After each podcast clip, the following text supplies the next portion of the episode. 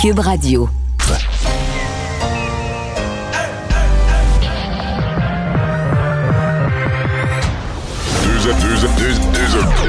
Deux, animateurs cohérents, deux visions différentes. Une seule émission, pas comme les autres. Mario Dumont et Vincent Dessureau. Cube, Cube Radio. Bonjour tout le monde, bienvenue à l'émission va être notre dernière de cette année 2020. Moi, je pars en vacances pour deux semaines. On sera de retour le 4 janvier après ça.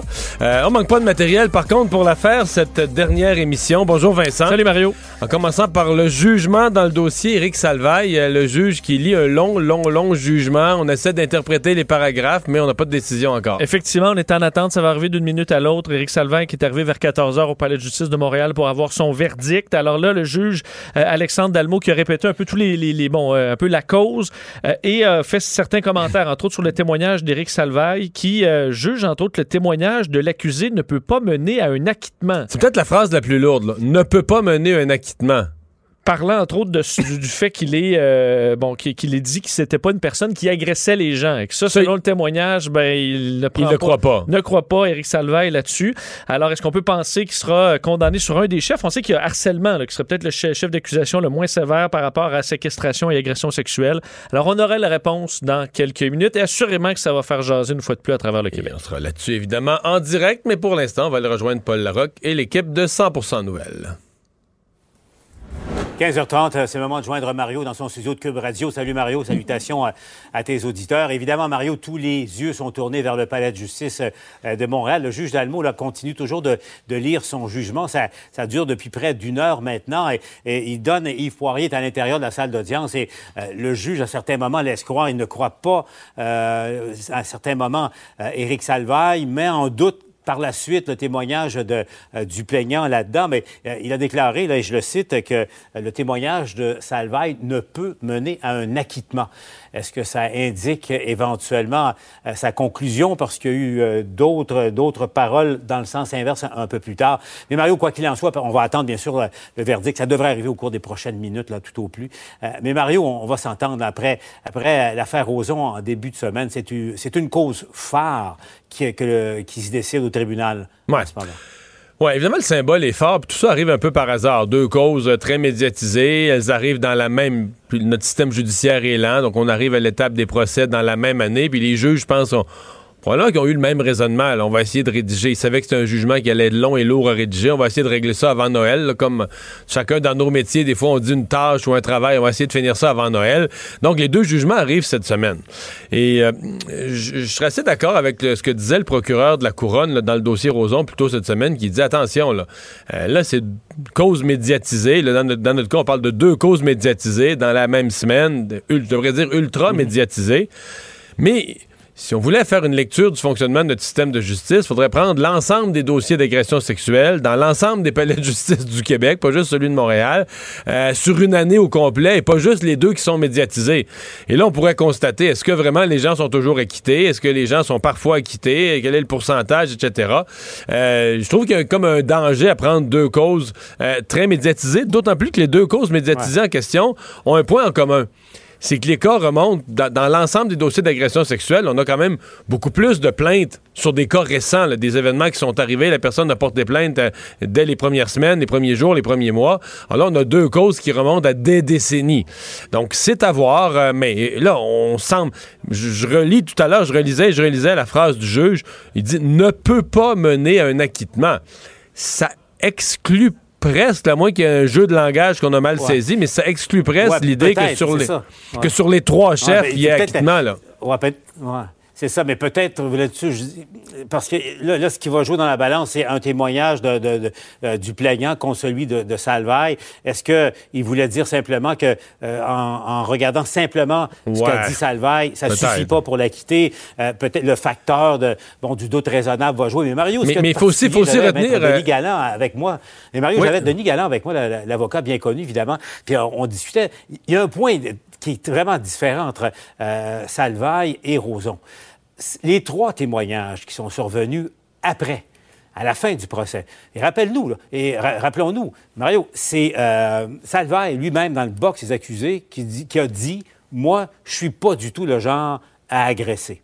Il a lui-même ouvert la porte à la présentation d'une preuve de caractère subséquente. Parce que s'il n'avait pas dit ça, la couronne n'avait pas le droit de ramener d'autres témoins euh, euh, ensuite. Mais parce qu'il a ouvert la porte sur une preuve de caractère, il y a une petite disposition de, euh, du code criminel qui, dans, la, conduite d'un procès qui permettait donc à la couronne de faire valoir ces trois arguments. Et ça, Mario, dans, je replace ça dans le contexte, si la parole d'un contre celle de l'autre, mais quand l'autre a déclaré une chose qui est contredite ensuite devant le juge, c'est peut-être un petit élément qui pourrait peser lourd éventuellement. On va le voir. Là.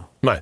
Mais il euh, faut voir aussi, il faut se souvenir que dans le cas de Salvaille, il y a trois chefs d'accusation et qui sont quand même à trois niveaux. Tu as l'agression sexuelle, euh, tu as aussi cette notion de séquestration. Donc, on, le type a été coincé. Dans, le, dans ce cas-ci, c'est une salle de bain, mais comme quasiment prise en otage, le coincé dans un lieu où il était séquestré. Mhm.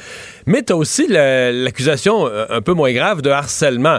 Alors, ça aussi, c'est une chose que le juge pourrait dire j'ai peut-être pas la preuve, hors de tout doute raisonnable, qu'agression a été commise et tout ça, mais j'ai la preuve, j'ai la, la, la, conviction que du harcèlement euh, est, est donc, il pourrait aussi avoir, il pourrait aussi être reconnu coupable d'un des chefs d'accusation et pas nécessairement de tous. Donc, il y a plusieurs hypothèses. Mais euh, long, long. On parlait cette semaine d'un jugement étayé dans le cas de Roson. Euh, dans ce cas-ci aussi. Et ce matin, maître euh, François-David Bernier, à qui on va parler un peu plus tard de ça, quand on aura le jugement, disait... si vous posez la question au juge, est-ce qu'ils font un jugement plus long, plus étoffé, plus étayé quand la cause est médiatisée, ils vous répondront non. Mais il dit dans les faits, la réponse c'est oui. Euh, pas que ça change le, pas que ça change le verdict lui-même, mais on sait que ça va être fouillé, scruté, regardé. Euh, on sait que si jamais ça va en appel, le juge ne veut pas perdre la face en appel que son jugement contenait une erreur grosse comme ça. Donc on y, on travaille pour y aller sur du solide quand même. Parfait. Pendant que tu me parles, euh, j'observe voir si, bon, toujours pas de, euh, verdict. Donc, euh, le juge qui, là, Yves Poirier, nous écrit, le magistrat s'interroge sur l'incapacité d'admettre des faiblesses dans le témoignage. la victime veut la plupart du temps simplement qu'on la croit. donc, d'un côté, il critique Salvaille, de l'autre, met en, pas en doute, en tout cas, s'interroge sur la, valeur totale du témoignage. le, le, juge ne les a pas cru ni un ni l'autre. Alors, donc, euh, à suivre de quel bord ça va, ça va pencher, là, à suivre au cours euh, des prochaines minutes. Bien sûr, on suit ça en direct pour vous. Mario, euh, bon, l'autre nouvelle, tu as vu, je ne veux pas dire changement de ton parce qu'on l'a utilisé à quelques reprises, mais les, propos du ministre de la Santé aujourd'hui, on sent de plus en plus d'inquiétude par rapport à, la gravité de la situation. Mario, c'est pas compliqué. Là. Quand le ministre parle de 10 hôpitaux, pas n'importe lesquels, notamment Pierre Boucher à, Longueuil, qui, est le navire amiral sur la rive sud de Montréal ou à peu près, euh, qui sont dans un état, situation critique euh, en ce moment. Mais Mario, quand, euh, le ministre Dubé nous apprend que l'hôtel Le Concorde à Québec a été transformé en, hôpital COVID, non seulement dans les chambres, mais également dans les salles de réunion transformées en, hôpital de fortune, Mario, on voyait ça, on s'attendait à ça aux États-Unis en ce moment, mais là, on apprend que ça se passe chez nous, au Québec et à Québec. On sentait bien. Ça faisait quelques jours qu'on voyait la situation dans le système de santé se, dégrader. Et là, le système de santé, il se fait il se fait serrer des, deux bords. Hein. D'un côté, plus de patients COVID, mais de l'autre côté, moins de personnel, moins de personnel disponible. Et Paul, je sais pas si t'as entendu un peu, là, dès qu'en entrevue, on aborde, je l'ai fait moi avant hier avec la, la vice-présidente de la FIC, on aborde l'idée, l'hypothèse qu'on doive suspendre des vacances. Et c'est pas un reproche que je leur, fais, mais les, représentants des employés et les employés eux-mêmes disent non, on peut pas, là. On peut pas, avec les mois qu'on vient de vivre, un petit arrêt à Noël, quelques jours de congé, on peut pas annoncer aux gens quelques jours avant qu'on leur enlève ça. Donc, on est... Euh, on est là, on est là-dedans. On est dans un système de santé où faut donner des vacances de Noël au personnel. Euh, donc, forcément, il faut se priver d'une partie du personnel. Déjà qu'il y en a une bonne partie qui sont en maladie, en attente de tests, de résultats de tests de la COVID. donc, le système de santé est vraiment pressurisé des deux côtés. Et la grande crainte, là, moi, je vais te dire, moi, je, quitte. Là, après l'émission à Cube, je suis en vacances pour deux semaines. J'ai tellement l'impression, je, me croise les doigts pour avoir tort, j'espère que j'ai tort, j'ai tellement l'impression, j'entends... Euh, beaucoup, beaucoup, beaucoup de gens qui ont l'intention euh, à Noël de faire des rassemblements, de faire des fêtes, peut-être un peu moins grosses que d'habitude, mais d'en faire quand même, de se réunir, de se rassembler, etc. J'ai vraiment l'impression que la semaine du 4 janvier, on va être dans euh, le, bordel des hôpitaux, les gros problèmes, euh, que les, la baisse. J'ai peur que la baisse des cas. Parce que là, il faudrait voir baisser en, janvier les cas à 1400, 1200, 1000. Il faudrait vraiment voir la courbe repartir vers le bas. Puis on dirait que j'ai une crainte en moi que ça, que ça se produise pas. J'espère que ça va se produire. Mais parce que si ça n'a pas mm. baissé, on, on, réentreprend le mois de janvier à 2000 cas par jour, puis les hôpitaux pleins, on va la trouver tough. Là. On va trouver que l'hiver va être long on va se le dire, euh, Mario, la clé, c'est notre comportement. Quand je dis notre comportement, c'est euh, des Québécois et des Québécoises au cours euh, des prochaines semaines. C'est ça qui va faire la différence. On va se rappeler, donc, le premier ministre qui, notamment, à plusieurs reprises, a invité les gens à ne pas partir en voyage soleil, en voyage de vacances au soleil. Mario, c'est incroyable. On va aller retrouver Andy Saint-André qui est sur place à l'aéroport Montréal-Trudeau tout de suite pour nous. Andy, euh, il y a beaucoup de mouvements derrière euh, vous en ce moment. Il y en avait beaucoup. Il y a des, milliers de Québécois et de Québécoises qui sont partis malgré tout pour des, vacances soleil. En tout et partout, Paul, on me confirme du côté d'aéroport de Montréal qu'environ 12 000 voyageurs qui sont attendus ici à l'aéroport. Donc, on parle de départ, on parle d'arrivée également. Au moment où on se parle, euh, en ce moment, direct cet après-midi, je vous dirais que c'est plutôt calme, là, mais cet avant-midi, il y avait énormément de mouvements, surtout au départ international. On est allé faire un tour aussi au départ vers les États-Unis. Et Paul, vous l'avez souligné il y a un instant, le premier ministre l'a répété, l'a encore répété, s'il vous plaît, ne partez pas dans le sud. Euh, nos hôpitaux sont sous pression et ce qu'on veut éviter, c'est que ça craque. Ça craque au retour des fêtes lorsque tout ça va se faire euh, ressentir. Pas compliqué, Paul, j'ai posé la question aux gens. Pourquoi partir? Pourquoi ne pas écouter le premier ministre? Plusieurs nous ont dit qu'on soit ici, qu'on soit là-bas. Moi, je vais faire attention. Euh, si j'ai le choix, je préfère être sur la plage et me faire bronzer. Alors, euh, merci Andy. On va s'en aller tout de suite au Palais de justice euh, de Montréal. Le verdict vient tout juste d'être lancé. Allons revoir ces images en direct parce que Yves Poirier nous apprend que Éric Salvaille vient d'être acquitté. Acquitté des accusations, trois chefs d'accusation qui étaient portés contre lui. Je vous rappelle, il est accusé de harcèlement, de séquestration et d'agression sexuelle dans un jugement qu'il a lu pendant plus euh, d'une heure.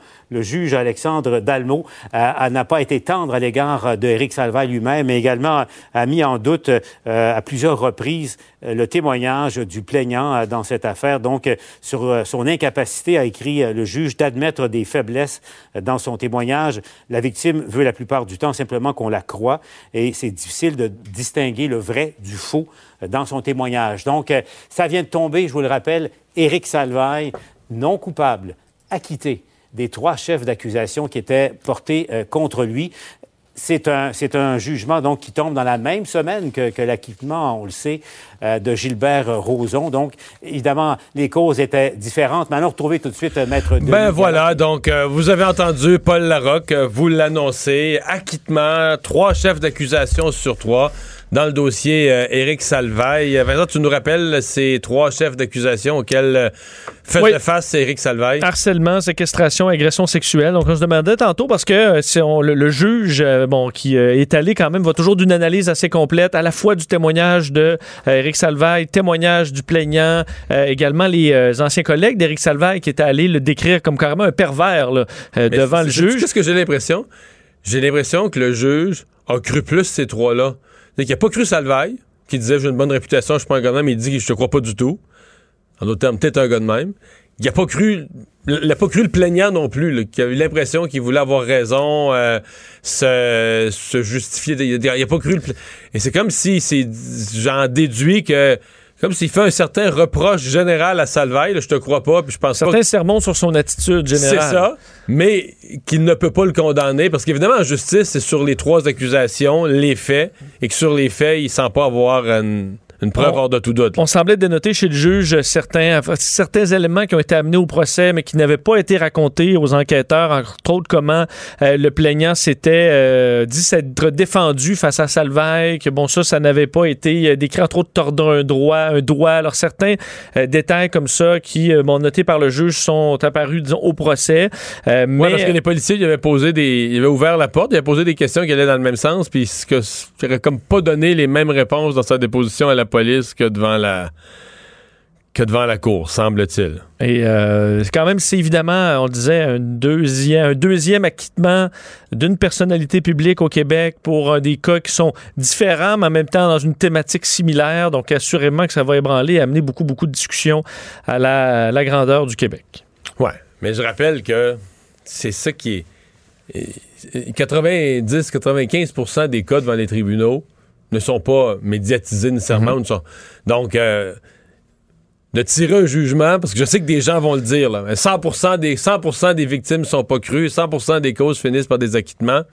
C'est faux. Oui, ben, on comprend. Il y en a eu deux grosses, il y en a eu deux grosses dans la même semaine, très médiatisées. Ça veut pas dire que c'est tous les cas. Et aussi, c'est quand même deux cas où les événements remontent à il y a plus longtemps, ce qui semble quand même être plus difficile à amener à un jugement, à une condamnation. Euh, alors, dans les deux cas, ça avait une similarité à ce niveau-là. Dans le cas de Salvaire, c'était en 1993. en même temps, je pense que ça reflète aussi un changement d'époque. C'est-à-dire qu'on dit, bon, euh, les victimes ont attendu des décennies avant de porter plainte. Mais probablement que dans. Bon, là, mettons que des événements sont arrivés ou des événements semblables sont, sont arrivés. On est, en 1980, puis en 2020, une femme de 25 ans qui se fait agresser sexuellement et pas dans le même contexte. En 80, je pense qu'elle avait peur. Je vais raconter ça à la police. Les policiers, c'est des hommes d'un certain âge. Vont-tu me croire? Qu'est-ce que je fais avec ça? Je dis pas que c'est facile aujourd'hui de, porter plainte. Mais pour vrai, c'est beaucoup plus supporté, encouragé par la société. Euh, l'accueil de la plainte par les policiers maintenant, c'est très encadré. Les policiers, c'est plus, c'est plus, euh, pas la caricature du gros policier moustachu qui, qui, qui te croit pas puis qui rit, qui t'appelle mm. la petite fille. C'est plus vrai du tout là. Donc, euh, il y a quand même, il y a une évolution de la.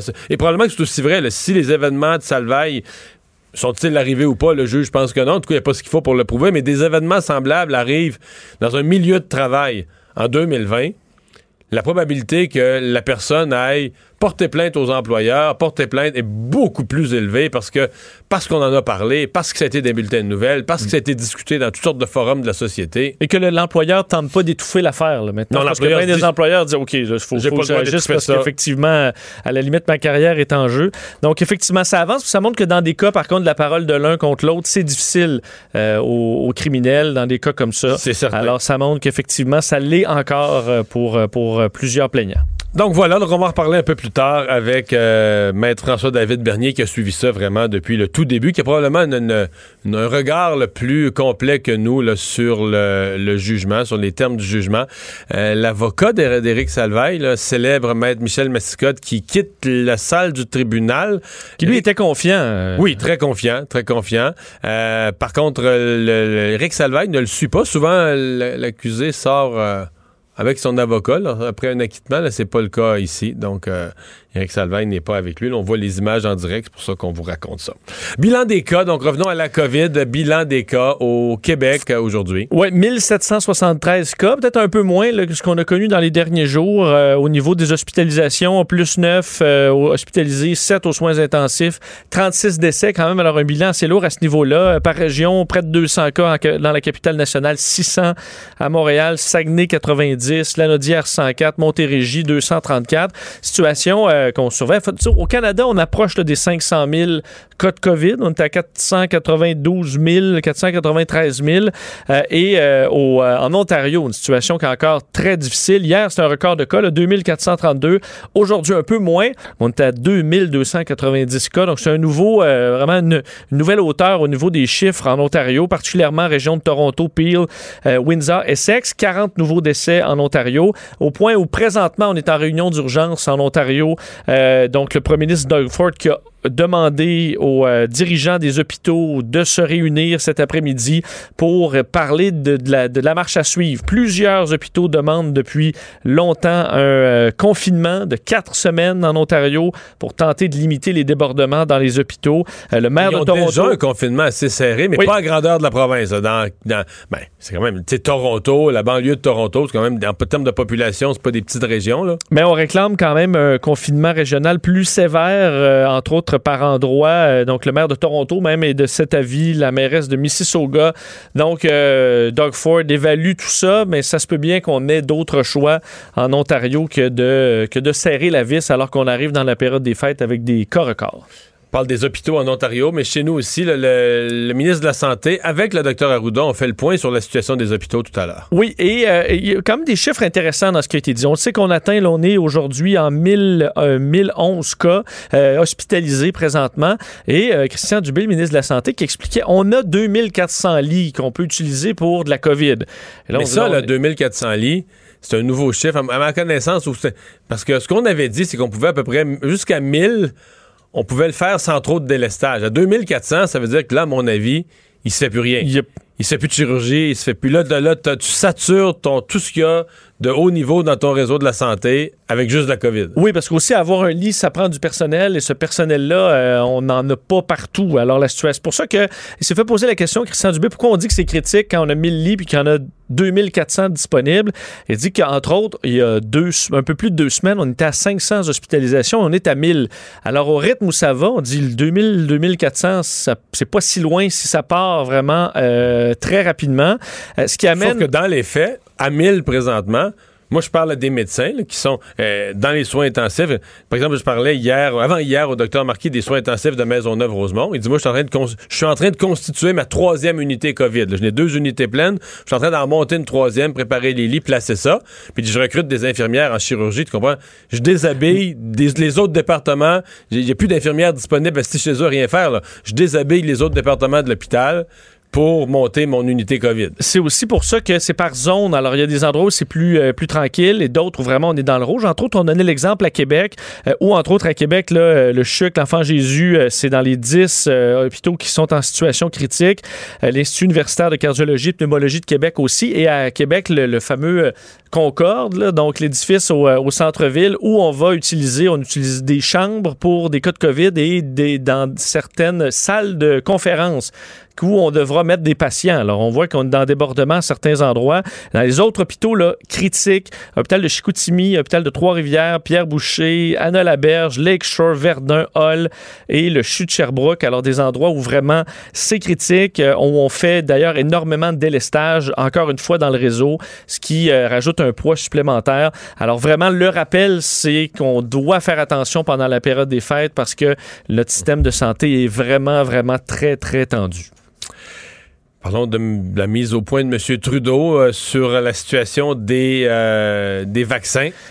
Oui, sur euh, les chiffres hein, pour le mois de janvier, on sait que M. Legault et les, ses homologues des provinces souhaitaient avoir des chiffres. Hein, sur quand on hmm. parle de 6 millions de doses, là, mais ça arrive quand là, dans le premier trimestre? Est-ce que c'est beaucoup au début, beaucoup à la fin? On comprend que ça va quand même être long là, parce que le mois de janvier pour Pfizer BioNTech, c'est 500 000 doses. Mais sérieusement, là, je pense que la littératie mathématique dans les journalistes, j'ai même vu un, de la presse hier qui s'énervait les vaccins, là, puis qui disait que le bloc, les conservateurs, n'avaient pas bien fait leur travail à Ottawa, avaient critiqué pour rien. Je dis, c'est pas compté, là. Oui, on a des vaccins. Euh, c'est vrai, là, il faut nommer les choses. On a commencé à vacciner à peu près en même temps que les États-Unis, en même temps que les autres. Mais à des petits nombres, là, soyons réalistes. Et ce qu'on a eu pour janvier, on dit qu'on va avoir 6 millions de vaccins pour le trimestre. Ben là, si tu divises ça en trois mois, ça fait 2 millions, 2 millions, 2 millions. On dit là, M. Trudeau nous dit le premier mois, je me réjouis, j'en ai un demi-million. Eh oui, ça veut dire que tu en as quatre fois moins que le ratio normal. Bon, probablement que ça veut dire qu'on en aura plus en février, qu'on en aura plus en mars ou qu'on le sait pas.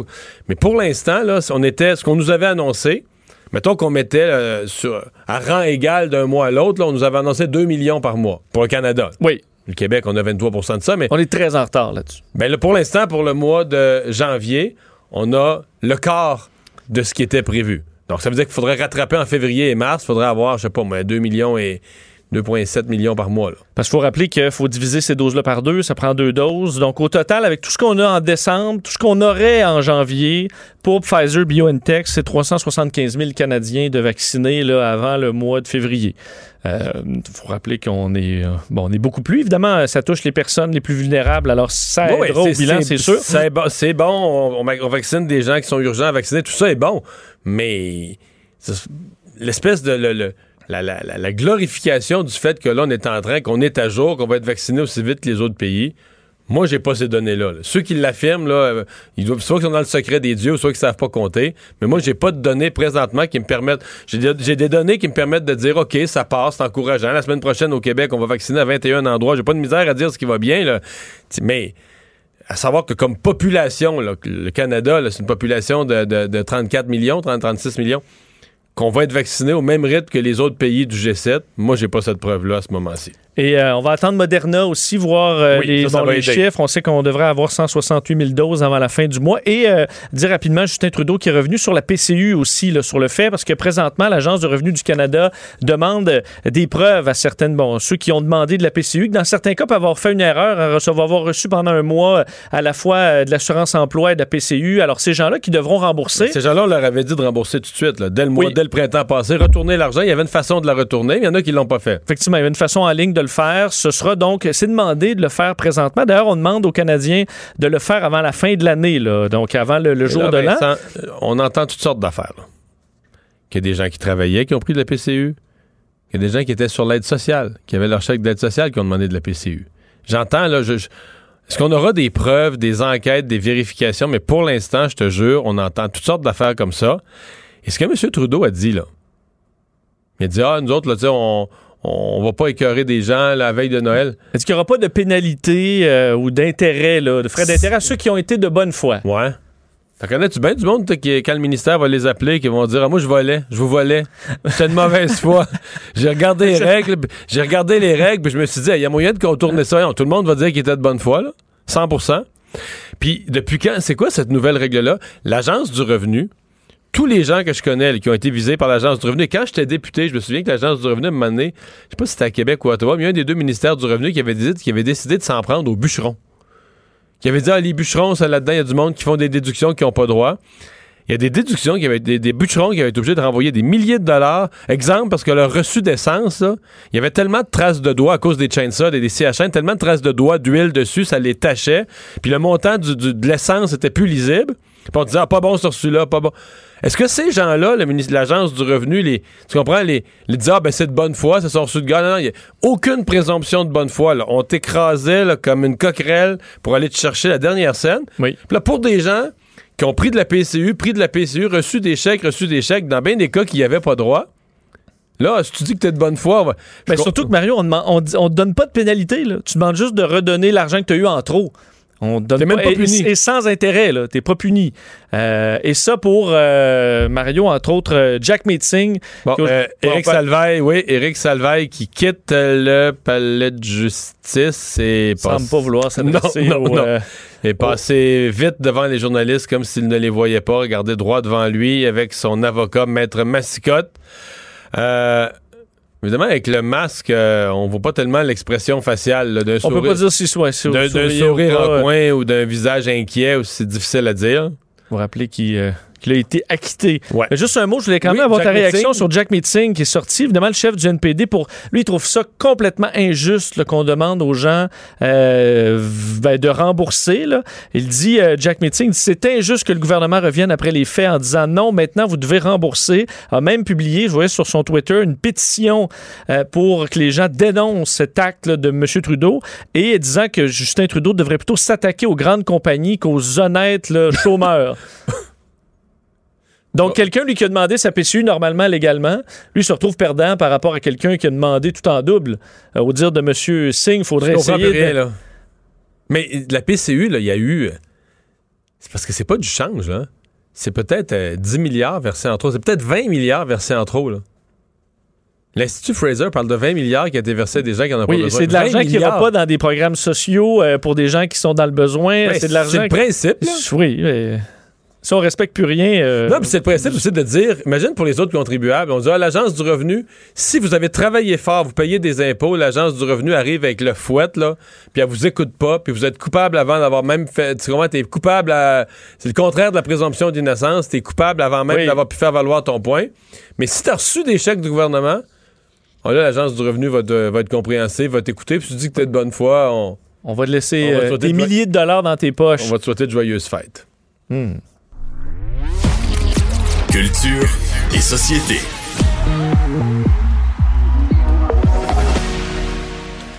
Bonjour Anaïs. Allô messieurs. notre dernière avant Noël, tu nous oui, parles avant les vacances pour vous. Oui. tu nous parles des adieux déchirants pour Luc Dionne.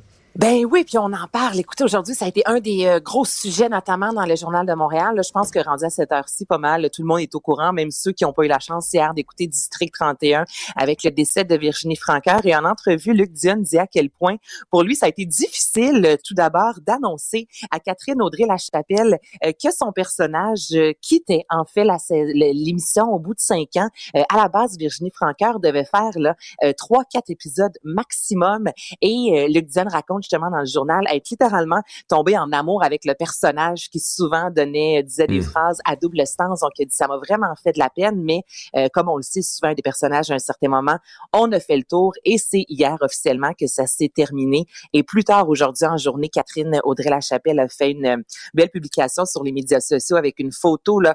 On la voit sourire, c'est, on voit vraiment le bonheur et c'est une photo qui a été captée quelques secondes après euh, sa dernière scène, la dernière scène en fait qui a été tournée et elle dit évidemment qu'elle a passé par une gamme d'émotions et remercie le public, elle remercie l'équipe de District 31 en disant que ça a vraiment été cinq belles années. Donc, euh, c'est un autre personnage qui nous quitte, un personnage qui a suscité, je vous dirais, beaucoup, euh, on, on aimait la haïr, je vous dirais. Et euh, les fans de Eminem ont un beau cadeau du temps des fêtes. Oui, Eminem euh, Vincent qui a commencé l'année, lui, en nous offrant l'album Music to be Murdered by. Et là, hier, comme ça, sans crier gare, à minuit, il nous a offert un nouvel album, euh, en une version de luxe. Donc, c'est Music to be Murdered by Side 2. Et on parle quand même de 16 nouvelles chansons. Il y a de nombreuses collaborations, notamment avec Doc Dre. Et je vais faire entendre sa, sa nouvelle chanson, celle qui a été euh, diffusée, qui est disponible notamment là, sur Cube Music. On écoute Nat. Say these bars are like COVID. You get them right off the bat. Infected with SARS and Corona. Like you took a bite off of that. Then it goes from Martian to human. That's how the virus attacks. They come at me with machine guns. Like trying to fight off a net. Still stacking my chips, hoes. Donc, vous avez entendu, évidemment, il fait euh, référence à maintes reprises à la COVID. Au début du vidéoclip, allez voir ça. On dirait, j'ai même pas reconnu au début Eminem qui a les cheveux un peu plus longs, qui a une grosse barbe. On n'a pas l'habitude de le voir comme ça. Et comme on le voit dans plusieurs de ses vidéoclips, il interprète de nombreux euh, personnages. Donc, c'est un des albums surprises parus hier soir à minuit. Deux euh, Québécois qui nous amènent de nouvelles chansons. On commence par Pierre Évroy Desmarais qui nous a fait euh, quand même rire dans les derniers mois, notamment avec la pièce Ça va mal. Je vous rappelle qu'il fera partie notamment de l'escouade Star Academy. Et là, il est de retour et cette fois-ci, c'est avec la pièce Je t'aboute. Je vous fais entendre ça. Je t'aboute! Ah oui, je! Ça pue de bon sens la quantité de sucré qu'il faut que je prenne pour me réveiller. Ça fait tellement longtemps que j'ai ri, me rappelle plus comment faire. Ah, je tabote! Oh! oh oui, je tabote! Je vais rentrer le soleil pour avoir de l'énergie, mais il est déjà couché. Évidemment, la, la version euh, intégrale se trouve euh, sur sa page Instagram. Il est à bout. Mais ce que je trouve... Pardon? Il est à bout il est à bout et pas à peu près, mais ce que je trouve vraiment intéressant, Mario, c'est qu'à la fin, euh, bon, on est vraiment, euh, c'est comique évidemment, euh, c'est on rit tout ça, mais à la fin du vidéo quand même, euh, il parle aux gens en disant si vous êtes à bout, et là il met le numéro 1866 appel en écrivant en gros là sa, sa publication, c'est normal de se sentir à bout, et là il rappelle encore le numéro 1866 appel. Donc on tourne ça un peu, euh, on, on, rit du fait qu'on est tous un peu à bout à cette période-ci de l'année, mais quand même il rappelle que c'est important qu'il y a des ressources pour nous aider si on est vraiment, mais vraiment à bout. C'est un autre festival qui se tourne vers le virtuel. Non, mais il y avait une autre chanson, là. Ah, il y avait une autre chanson. C'est deux chansons. On, y va. Là, là, je vous le dis, s'il y a des enfants à côté de vous, euh, oh. peu importe voiture, bureau, là, bouchez les oreilles des enfants. C'est un peu, je dirais, c'est un peu plus élevé. En fait, c'est Laurent Paquin. Cette semaine, on a appris que Passepartout cherchait des nouvelles chansons originales pour sa quatrième saison. On cherche 15 nouvelles chansons qui seront interprétées tant par les personnages que par euh, les auteurs. Et là, Laurent Paquin, aujourd'hui, sur les médias sociaux, a dit, ben, voici ma chanson pour Passepartout. Je trouve ça étrange. Il n'y a personne qui a pensé à moi pour en composer une. Je vous la T'as un bouton sur le bout du nez. C'est normal si t'as le goût de le péter. T'as un bouton sur le bout du pied. C'est rendu difficile de marcher. T'as un bouton sur le bout du genou. Ça fait mal quand tu te mets à genoux.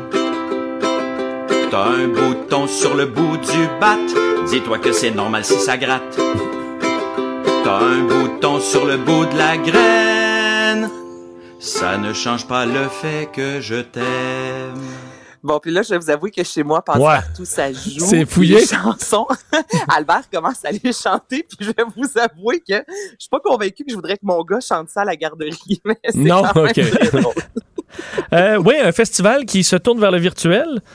Absolument. Donc, le festival Toboggan qui euh, aura lieu euh, à Québec du 28 au 31 décembre euh, l'an passé, évidemment. Bon, ça avait vraiment tout d'abord été un franc succès avec des performances. Puis c'est ce qui est cool, c'est un peu ce qu'on vit à Igloo Fest au Québec, à Montréal, mais là, c'est à Québec. On s'habille chaudement. On va triper à l'extérieur. Cette année, évidemment, en raison de la COVID, comme tu l'as dit, Vincent, ce sera virtuel, mais on veut vraiment nous faire découvrir la ville de Québec. Donc, il y a le rappeur Zach Zoya, lui qui va, ça a été enregistré, tourné sur un bateau euh, sur le fleuve Saint-Laurent. Il y a Marie-Mé qui aujourd'hui a mis justement des publications euh, sur sa page Instagram, elle qui est en tournage au sommet du Mont Tourbillon. Il y a aussi le DJ britanno-colombien Félix Cartal qui lui sera le 31 euh, janvier prochain au Château Frontenac. Chaque performance va durer 30 minutes et les performances seront disponibles pas pour une semaine, deux semaines, euh, pour la prochaine année sur le site de Toboggan.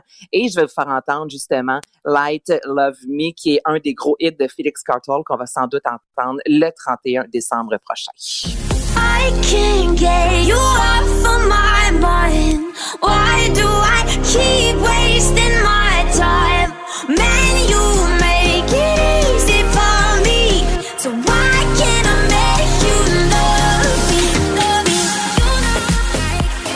Est-ce que ça vous met dans une Oui. ambiance euh, festive? Oui, tout à fait. Tout à fait. Ça fait le travail. Ambiance festive parce que nous serons en, en vacances. Mais toi, Anaïs, tu, euh, tu vas tenir le fort durant le temps des fêtes, là. Ben absolument. Donc, je vais animer Culture d'ici de 14h à 16h. Euh, les deux prochaines semaines, je vais être là. On va parler avec des artistes. Il va y avoir, évidemment, de la musique, des nouvelles. Euh, ben du fun. On va jaser en masse. Mais on va t'écouter. Je te souhaite de joyeuses fêtes. Ben merci Bye à bye, vous merci aussi. beaucoup. Bye bye. Et on va aller tout de suite euh, écouter à Maître Amélie Rivard. C'est la procureure de la Couronne qui réagit euh, à l'acquittement d'Éric Salvaille. doit venir et ce qu'on lui demande relater au meilleur de sa mémoire et, et que sa mémoire soit très précise ou plus faux, floue à certains niveaux. Ce qu'on demande, c'est de témoigner au meilleur de son souvenir et de dire la vérité. Je ne pense pas que ce sont les victimes euh, alléguées qui doivent peser euh, le fardeau de, la, de convaincre un tribunal hors de tout doute raisonnable. C'est le travail du ministère public.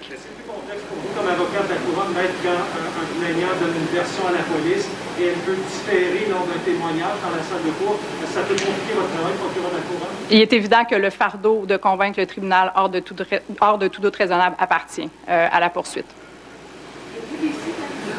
C'est une décision que je respecte. Je pense qu'elle est bien fondée en droit et que l'analyse factuelle qui en ressort appartient euh, au juge Dalmo.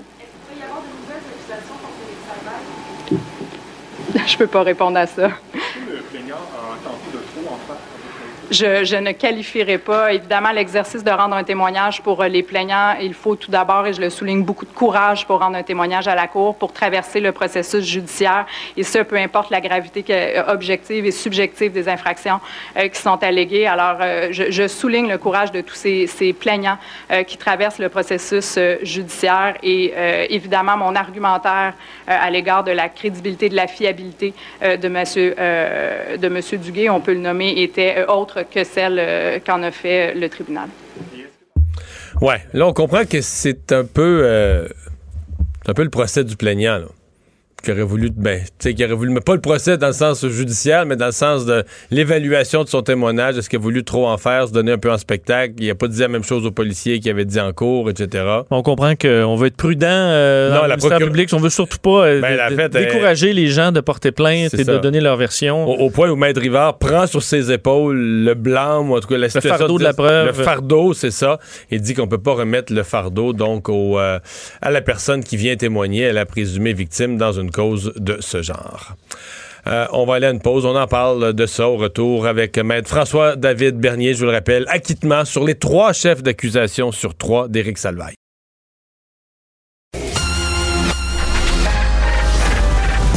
Mario Dumont et Vincent Dessureau. Des propos crédibles, avec des fois un brin de sarcasme. Ben, quand les nouvelles sont moins crédibles. là. Mario Dumont et Vincent Dessureau.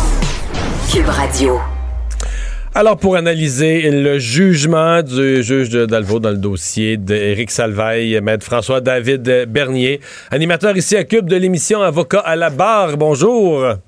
Bonjour. Des surprises? Euh, pas surpris. Euh, j'ai- surpris que la contre-preuve ait fait euh, pas si mal, mais euh, pas surpris à cause que j'ai j'ai assisté au témoignage de M. Duguay, puis c'est vrai que c'était décousu, c'est vrai qu'on sentait qu'il qu'il voulait beaucoup, trop. C'est ce, qui- ce que le juge a dit au final, c'est que euh, sa volonté était tellement forte qu'il en était prêt à déformer des choses. Donc, le fameux euh, urinoir, deux urinoirs dans la salle de bain où aurait eu lieu la- l'agression euh, a, a fait mal. Mais tu sais, rien que pour que les gens comprennent bien, parce que là, c'est sûr que sur le sinistre, là, on en reparlera là, au Québec là, avec deux, deux acquittements comme ça. Euh, malgré que c'est pas les meilleures causes, on se cache pas. Là, une, euh, ça fait 40 ans, puis l'autre, ça fait 20 ans, donc c'est pas les meilleurs exemples. Mais euh, c'est tout le processus là, en lien avec la présomption d'innocence. C'est des étapes. hein. Puis là, on a vu encore dans Salvaille euh, les étapes. Première étape, est-ce qu'on croit Salvaille? Non. On, le juge ne le croyait pas. Bon. Puis ça, Deuxième étape. ça le que- juge n'a pas été tellement nuancé sur le fait qu'il croyait pas Salvaille et qu'il croyait pas non plus qu'il avait une bonne réputation. là, sa défense, qu'il avait une bonne réputation, qu'il n'était pas le genre de personne à faire ça. Le juge lui a dit euh, quasiment, t'es le genre de personne à faire ça. Oui, ben, avec la contre-preuve qu'il y a trois personnes qui disent qu'ils qu'ils ont- qu'ils l'ont vécu, ça a convaincu que le juge que oui, c'était le genre à faire ça. Ensuite de ça, ben, justement, dans son témoignage, même s'il ne croit pas, il faut qu'il dise, ben, dans son témoignage, quand même, est-ce qu'il y a de quoi qui soulève un doute raisonnable? Et là, le juge dit non. Même à ça, son témoignage ne soulève pas un doute raisonnable. Puis là, c'est là que la troisième étape que le Bob laisse à l'accroche, c'est que la troisième étape, c'est de dire, malgré qu'il ne croit pas, malgré qu'il ne soulève pas un doute raisonnable, est-ce que l'ensemble de la preuve soulève ce doute raisonnable-là, dont le témoignage de Duguay? Et là, c'est là que c'est problématique. Il dit le témoignage de Duguay, euh, il veut trop, euh, il, il prétend avoir des souvenirs, mais en, en réalité, il se rappelle de rien. Euh, donc, ça, ça soulève un doute raisonnable pour moi, puis là, il la quitte là-dessus. Dans le fond, quand on dit que c'est pas une compétition entre- le, le témoignage du plaignant puis de l'accusé, ben rendu à la troisième étape, ça l'a un peu. Si t'as pas un bon plaignant, ça risque d'accrocher parce Mais- que le juge va penser que c'est arrivé. Mais Maître Bernier, Ouais. là, là, il y a des gens qui s'insurgent à dire on est en train de faire le procès du plaignant qui est une victime, à la limite, qui est une euh, présumée victime d'un acte criminel, d'une agression. Puis là, ben, c'est lui, c'est son témoignage qu'on juge. Euh, Qu'est-ce que vous répondez à ça? Puis je, double ma question de est-ce que le juge euh, a senti que comment dire, en politique, on dirait que le, le plaignant a un agenda, en d'autres termes, une autre intention que le simple fait de dire, ben moi, je viens raconter des événements parce que je veux que justice soit faite, là. Une intention plus, je sais pas, de devenir une espèce de héros, un, un héros ou un justicier ou d'une cause plus grande que tout ça. Ou... Oui, ben je fais. ah, tu sais, on- je me gardais de commentaires, mais quand on écoutait euh, du gay, c'est ce qu'on sentait ça, là. Il était. Puis, la, la défense le plaidait, c'est comme si c'était. Il- C'était une mission pour lui, ça faisait 40 ans, là, il avait travaillé avec son thérapeute, s'était rendu compte, puis euh, c'était le danger qui, qui amplifie tout ce qui s'était passé. C'est ça qui ressort un peu. Euh, ce que le juge dit, c'est qu'il y a une tendance à, à dramatiser. Donc, euh, c'est ça qui fait qu'il n'a pas été cru. Et à ta première question, est-ce que le témoignage, euh, euh, est-ce que le fardeau est sur les plaignants? C'est sûr que c'est important, là, celui qui a fait la plainte, qu'il s'en souvienne en partie. On ne demande pas qu'il soit parfait, mais il faut pas qu'il y ait des grosses contradictions. Puis c'est sûr qu'il doit être bien préparé à être contre-interrogé. C'est là que ça joue.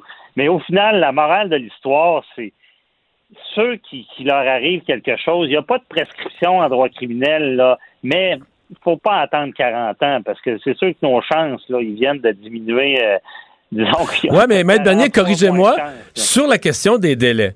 Moi, je suis convaincu de ce que vous venez de dire. Je suis convaincu que tes chances se diminuent avec. Là, on parle pas juste avec le temps, avec des semaines ou des mois, on parle des décennies. Mais, mais. Euh, la, la juge avait dit euh, dans le procès Roson, ah, ça change pas vraiment grand-chose, ça change rien. Alors que j'ai eu l'impression qu'aujourd'hui, le juge Delvaux, au contraire, disait euh, le passage du temps a un impact. Est-ce que je me trompe? Qu'ils ont eu une, les deux ont dit des choses un peu contradictoires sur l'importance, le poids du temps? Ben, je, je serais pas surpris que ça soit ça quand même. Parce que d'un jugement à l'autre, faut pas qu'il y ait des jugements contradictoires, mais c'est pas tout le temps la même vision d'un juge à l'autre. Puis tu sais, si on est dans la vraie vie, dans la réalité, là, quand ça fait 40 ans, 20 ans, euh, et qu'on compare ça à des causes que ça fait 2, 3 ans, 4 ans, c'est- certain que l'humain est humain. Là, on peut pas tout se rappeler. C'est sûr que ça joue. C'est pour ça qu'on dit aux victimes, euh, si ça vous arrive, là, faut pas avoir honte d'en parler, il faut en parler à une personne ressource. Et même, c'est dégueulasse ce que je vais dire, mais on est, on est à dire que si vous avez été agressé, ne vous lavez pas, allez à l'hôpital, allez chercher une trousse médico-légale.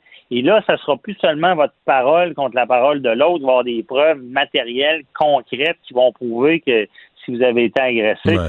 Sais, le, le message de dire qu'il n'y a pas de prescription, dans- en passant dans d'autres pays, il y en a. Là. En France, il y, a, il y a une prescription pour euh, qu'il y a des accusations, je pense que c'est 10 ans. Euh, tu sais, ce message-là n'est pas le meilleur à envoyer non plus. On comprend que justice doit être faite n'importe quand, mais de, de penser qu'il faut attendre des années avant de dénoncer, c'est, c'est- c'est- on le voit, là, ça peut être problématique. Mhm. Euh, Mais, euh, Maître Bernier, vous, vous serez d'accord avec moi que la société a aussi changé. Prenons. Bon, là, là, le juge a dit qu'il n'est pas, il est pas coupable. On ne sait pas si c'est arrivé. Ça- le juge a décidé que c'était pas arrivé. En tout cas, il y avait une doute raisonnable que ce soit pas arrivé. Mais mettons l'événement tel que décrit. là. Parlons d'un événement en général de ce genre-là. Quelqu'un dans un milieu de travail, pogne quelqu'un dans les toilettes, baisse les culottes, le taponne après, etc. On se comprend que ça arrive en 1970, ça arrive en 1990, ça arrive en 2010, ça arrive en 2020. T'sais, à chaque époque, chaque tranche d'époque que je viens de nommer, la société réagit pas de la même manière. Et en 2020, à mon avis, n'importe qui, là, de, aller agresser quelqu'un de 24 années aujourd'hui, la probabilité, c'est qu'il va aller voir l'employeur dans la même demi-journée, euh, qui risque de porter plainte à la police dans les 24 heures parce qu'il est au courant, parce qu'on a parlé de ça à la télé, parce qu'il y a eu des émissions, parce que les gens connaissent Mhm. leurs droits, parce qu'on a encouragé la dénonciation d'une manière qui n'existe, d'une manière qui n'existait pas il y a 20 ans ou il y a 40 ans, là. Ben, carrément. Je veux dire, euh, les mononcles cochons en, en 2020, c'est, ça, ça a plus lieu d'être. Ça va se savoir, ça va être dans les médias, si c'est dénoncé. L'employeur est informé, il va agir. La personne qui se fait agresser est informée aussi. C'est sûr que maintenant, les gens sont mieux informés et on a mieux défini c'était quoi une agression puis surtout la ligne en- entre la- l'agressif, bon, le harcèlement sexuel au travail, après ça, l'agression criminelle.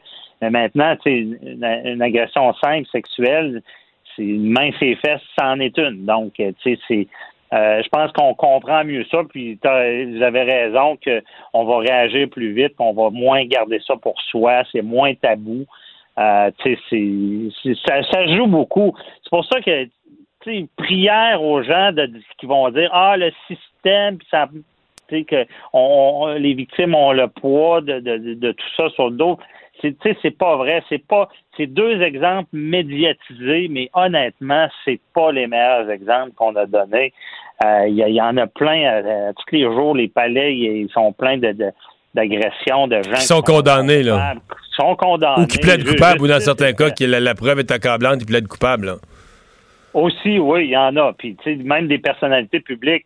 Il y a Michel Brûlé, euh, il n'y a pas si longtemps, qui a été déclaré coupable parce que le juge n'a pas cru sa version, puis il n'y a rien qui a soulevé un doute raisonnable. Puis c'était une histoire de version contradictoire aussi. Puis c'était, c'est sûr que c'était plus facile parce que c'était dans un, un contexte de travail. C'est sûr que c'était dans un contexte de travail et que quelqu'un s'essaye, mais là, c'est plus un agression. C'est plus facile de détecter l'agression parce que tu n'es pas là pour rencontrer la personne pour avoir du fun comme on a vu dans, dans le cas de Roson, où est-ce qu'il y avait une soirée et arrosée et tout et tout.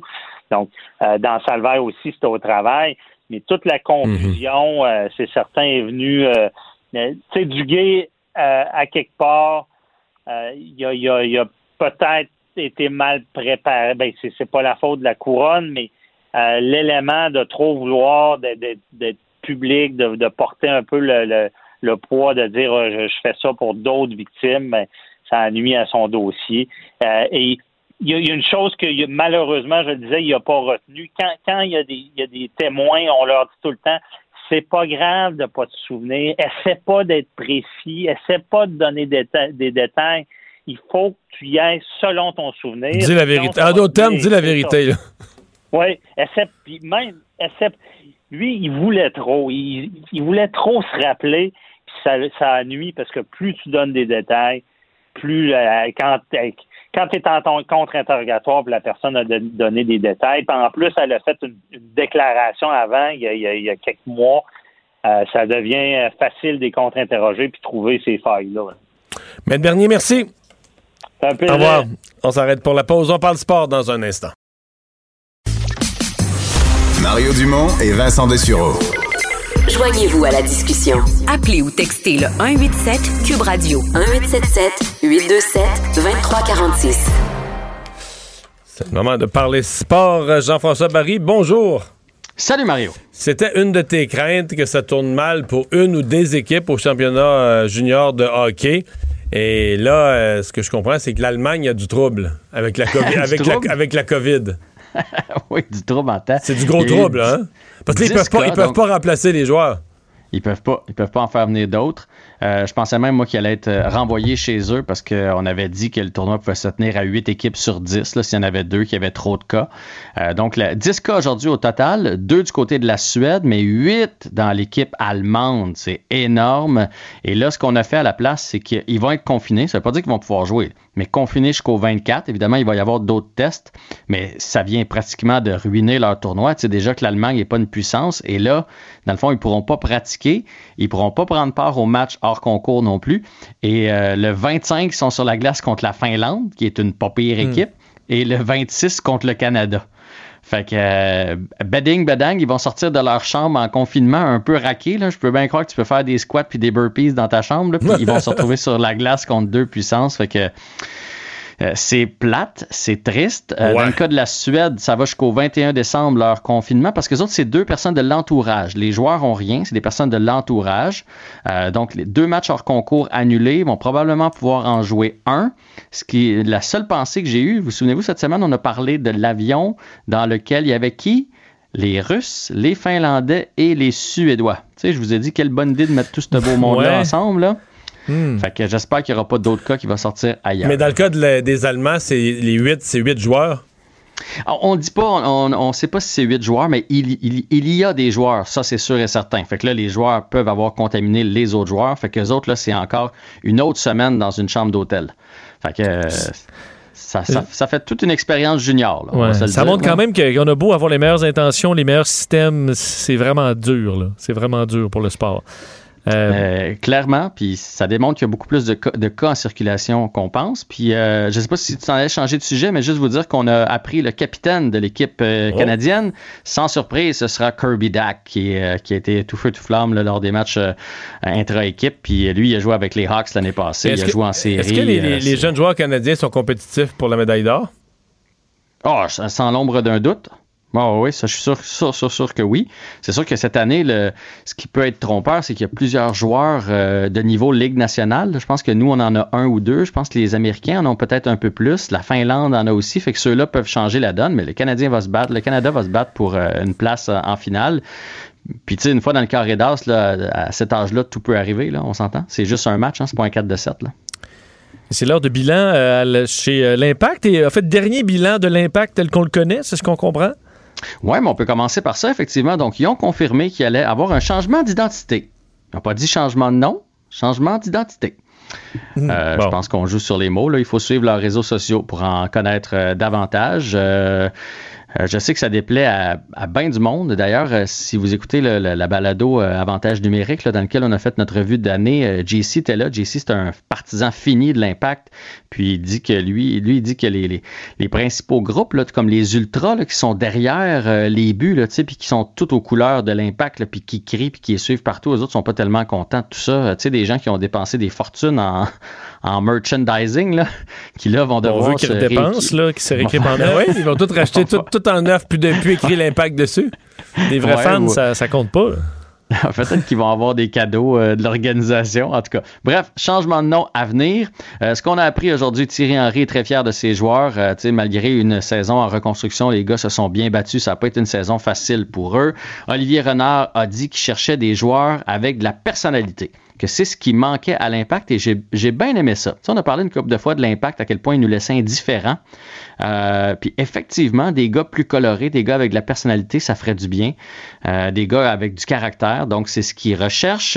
Il a fait une offre à Boyan, euh, qui est toujours dans sa boîte courriel. C'est ce qu'il a dit. Il n'y a pas eu de retour du clan de, de Boyan, donc on s'entend qu'il va probablement refuser cette offre-là, tout comme il a refusé d'ailleurs, parce qu'il n'y avait pas de contrat, d'aller jouer le match contre le Honduras. il a dit non, moi pas de contrat, j'y vais pas. on a aussi appris les deux joueurs de l'année chez l'Impact, Romel Kyoto, qui était le joueur le plus utile à son équipe, et Louis Bink, le, ce jeune défenseur qui lui a été joueur défensif de l'année chez l'Impact. dans les deux cas, c'est bien mérité. Anthony Duclair qui vient de signer avec les Panthers de la Floride? Oui, il a signé avec les Panthers, puis je voulais vous en parler parce qu'il y a une petite nouvelle qui est sortie aujourd'hui. C'est une rumeur, mais qui semble assez vraie. Comme quoi, là, il vient de signer euh, pour une année à 1,7 million. Puis tu sais, quand on a parlé du fait que les joueurs n'avaient pas bougé puis que ça allait avoir un impact, pas sur ceux qui ont des contrats présentement, sur ceux qui vont signer, comme Philippe Dano, par exemple, ou les joueurs qui sont encore autonomes, ou le gars qui a 22, 23 ans, le, Suzuki qui va signer dans les prochaines années. Donc, lui a été obligé de signer à un an 1,7 million pour un gars qui a compté une vingtaine de buts l'année passée c'est peu. Il s'attendait à avoir plus que ça, même si, bon, il se promène d'équipe en équipe, là, fait que visiblement, il y a peut-être un problème avec lui. Mais la, nouvelle du jour, en fait, c'est que les sénateurs lui auraient offert, avant la COVID, 3 ans, 12,750 millions de, 12 millions 750 000 dollars, donc pour 3 ans, 4,25 par année. Vous dire qu'il aurait refusé 4 pour finir avec 1,7? Exactement. Mais lui, il ne peut pas savoir qu'il y avait une pandémie qui s'en venait. Lui, il voulait avoir cinq. Il était convaincu de pouvoir avoir cinq, surtout à Ottawa. Je pense que ça ne tentait pas tant de rester là. Il a dit pour signer Ottawa, ça serait 5 millions de dollars. Donc, il a refusé trois ans à 4,25. Et là, il se retrouve un an à 1,7. Et... C'est tout ce qui reste à faire. Mais tout ce qui reste à faire, il faut, que cette année-là, euh, malgré que son salaire est pas terrible, ben, tout est relatif, mais il faut qu'il performe parce que là, c'est comme euh, les années passent, puis il faut qu'il faut qu'il prouve à, cette équipe-là ou à une autre équipe qui mérite un vrai contrat. Oui, oui, c'est ça. S'il se refait, s'il va chercher une grosse saison puis qu'il se refait, ça va, mais sinon, il va avoir laissé 11 millions sur la table. C'est quand même hmm. beaucoup de sous. Ouais. Et tu te demandes si le retour. C'est plate. Hein? Moi, chaque fois que j'ai laissé dans ma vie 11 millions sur la table, c'est dur. J'ai donné un coup de pied, j'ai donné un coup de pied dans une poubelle. Ça fait une grosse fée d'aidant. Hein? La fée d'aidant, il y avait 11 millions au-dessus de l'oreiller, il l'a pas pris. Jean-François, tu te demandes si le retour de Drew Brees est une euh, bonne ou une mauvaise idée? En fait, je me le demande et je voulais le demander à notre spécialiste euh, en studio. Parce que moi, je suis étonné de voir Drew Brees, euh, moins d'un mois après s'être fait euh, briser des côtes, perforer un poumon, va être de retour déjà en fin de semaine et pas contre n'importe quelle équipe, contre les Chiefs de Kansas City qui vont lui courir après toute la partie. Les, les Saints ne sont pas en danger. Alors, je trouve ça précipité de ramener Drew Brees. Ou bien on a exagéré. ben, on disait 11 fractures, je pense. Ou bien on a exagéré. je pense qu'il y avait des petites fractures, tu sais, les côtes, il y avait des, Ouais, ben, tu sais, il y en avait probablement que c'était des. C'était fêlé, là. Mais bon, euh, ce que je vais te dire, je pense qu'ils ont été vraiment inquiétés par euh, la victoire des Eagles la semaine passée, la performance de leur deuxième corps arrière, euh, Taysom Hill. Donc, on, est-ce qu'on force un peu? En même temps, on force pas un gars comme. On, force pas un gars comme Drew Brees. Si Drew Brees euh, joue, c'est parce qu'il se sent capable de jouer, c'est parce que les médecins, l'équipe va aller au Super Bowl, l'équipe va aller jusqu'au bout cette année. Donc, tu sais, je pense pas, sincèrement, je pense pas qu'on prendrait euh, un risque démesuré. C'est pas comme si on était à un match ultime. Euh, ils sont déjà mhm. sûrs d'être en série, ou à peu près. Je pense qu'ils sont déjà mathématiquement même sûrs d'être en série. Donc, j'ai le sentiment que c'est parce qu'on veut. Je pense qu'il y a une fierté aussi. C'est, on veut jouer pour vrai contre euh, les champions du Super Bowl de l'année passée, contre une équipe qu'on pourrait, à la limite, que les Saints, s'ils se rendent au Super Bowl, pourraient réaffronter. Ils pourraient affronter à la mhm. fin de la saison pour le Super Bowl. Fait qu'on se dit, on y va avec nos meilleurs éléments. Mais ils, peuvent jouer un contre l'autre au Super Bowl ou ils se pogneraient, en, le match juste avant? Non, non, non, non, non, euh, Les Saints sont dans la nationale et ah. puis les euh, Kansas City dans l'américaine. Donc, techniquement, ils, pourraient s'affronter. Ouais, ouais, mon point, c'était juste que, en tout cas, ben, je me dis moi aussi qu'il doit être rétabli. C'est juste que si jamais il se faisait blesser à nouveau, euh, ben là, c'est terminé. Là. là, là il sera pas là au Super Bowl. Fait que, fait que là, tes chances viennent de partir en fumée, alors que là, c'est un match de saison. Euh, ben, j'ai juste été surpris. 11 fractures, poumons perforés, perforés un mois après, sur le terrain. 11 fractures, mais c'était pas... Euh, c'était les côtes en général. Il y avait les côtes maganées, là, on a compris ça, Ouais, mais ouais. les côtes, en quatre semaines, quand même, c'est que l'ossature, ça se répare. puis- C'est des gars en forme, Jean-François, comme moi. Moi, j'ai pas de côte, puis j'irai pas. Fait que Ah ben, oui? j'ai pas de côte fracturée, puis j'irai pas contre la ligne défensive des Chiefs. Fait que, écoute, je, je, je le salue et j'ai hâte de voir ce match-là entre euh, deux très bons quarts, même si je pense que les Chiefs vont l'emporter, bien sûr. Et nous, on te souhaite des joyeuses fêtes. Joyeuses fêtes à vous autres. Salut, on se retrouve on en janvier, en messieurs. janvier. Salut. Radio. Le remède à la désinformation. Mario Dumont et Vincent Dessureau. Cube Radio. Euh, alors Vincent, euh, virage majeur de la stratégie euh, par rapport à la COVID en Suède. décidément, les, anti-mesures qui avaient le drapeau de la Suède dans leurs réseaux sociaux comme symbole vont devoir se réviser. Oui, et on, surveille depuis plusieurs jours, même plusieurs semaines, la situation qui s'est beaucoup dégradée en Suède. Mais là, écoute, la réalité les a frappés. Et le gouvernement, dans les dernières heures, en fait, le premier ministre avec son ministre de la Santé, ministre de l'Éducation, directeur général de la Santé publique, ont fait une, conversa- une- une conférence de presse commune pour annoncer que là, des règles, il y en aurait en Suède, et quand même le- assez sévères. Le roi leur a donné la fessée hier sur la place publique, toute la gang, euh, d'une manière qu'on n'imagine pas. Tout à fait, parlant d'échec carrément pour la gestion du coronavirus en Suède. Juste te dire les chiffres, là, Mario, hier, je te disais, c'est un record en Suède. On avait 8881 cas. Aujourd'hui, 9654. Euh, la semaine dernière, c'est un record à Pour une 7000. population un peu plus élevée que le Québec, sur une dizaine de millions, 10-11 millions. Mais Donc là, à 10 000 cas, c'est comme si on en a quoi, 8 000. 8 000 au Québec. C'est, euh, là, on est à 1700 là, et on, voit la situation. Donc, presque 10 000 cas en Suède en 24 heures. Euh, également, euh, une quarantaine de décès, une centaine de décès, je l'avais, bon, je, vais vous le, je vais vous le retrouver. Mais, mais les hôpitaux, dans la région de Stockholm, tu vois, les hôpitaux, c'est le bordel complet. Absolument. Et là, ce qui amène donc les nouvelles règles. Le, le- un des ce qui est vraiment un virage en U, là, c'est sur le masque. Alors là, le masque, on a toujours dit que c'était pas nécessaire de porter le masque. Là, le masque. Ben, on disait que c'est à la bonne volonté de chacun. Oui, mais on le rec- bon, c'était pas une- pas une recommandation claire. Tout là, on va le demander dans le transport public. On aura des règles plus claires dans les prochaines heures sur le transport public, mais il de- on, devra porter le masque. Également, euh, réduction dans les restaurants euh, de 8 à 4 personnes par groupe. Euh, plus d'alcool à partir de 8 heures. Les, des réductions également dans les magasins, les Ben, gyms comme, et autres. comme les autres pays. Oui, et on dit tout ça, parce que là, vous dites, OK, mais ça reste ouvert, mais le premier ministre dit, si ça, ça marche pas, ensuite, on ferme. Alors, il est, rendu là parler carrément de fermeture. D'ailleurs, pour les écoles, c'est plus sévère que chez nous. Euh, les plus de 16 ans sont déjà euh, à l'école, à la maison depuis un certain temps et le seront jusqu'à la fin janvier. Ça a été annoncé. Euh, tous les services publics non essentiels sont fermés immédiatement au dire du gouvernement. Et là, c'est donc les, musées, les piscines publiques, les centres de sport, tout ça est fermé. Et tous les employeurs, on invite à tout ce qui est non essentiel à garder les employés chez eux. Alors, ben, c'est la réalité qui les, euh, qui les rattrape. Euh, et entre autres, dans d'autres pays, vous dire l'Allemagne, euh, Royaume-Uni, la situation se dégrade. On était presque 30 000 cas aujourd'hui dans les deux pays. Et en Autriche, on annonce un troisième confinement généralisé. On avait là-bas un couvre-feu euh, à partir de 20 heures, mais là, le couvre-feu, c'est toute la journée. On sort plus. on sort plus. Ça, c'est le plus. L'Autriche, je vais t'avouer que c'est. En matière de reste chez vous, là, c'est en anglais, c'est le ultimate reste chez vous. T'as un couvre-feu, mais 24 heures sur 24. Euh, magasin, école, tout ça est fermé jusqu'au 18 janvier.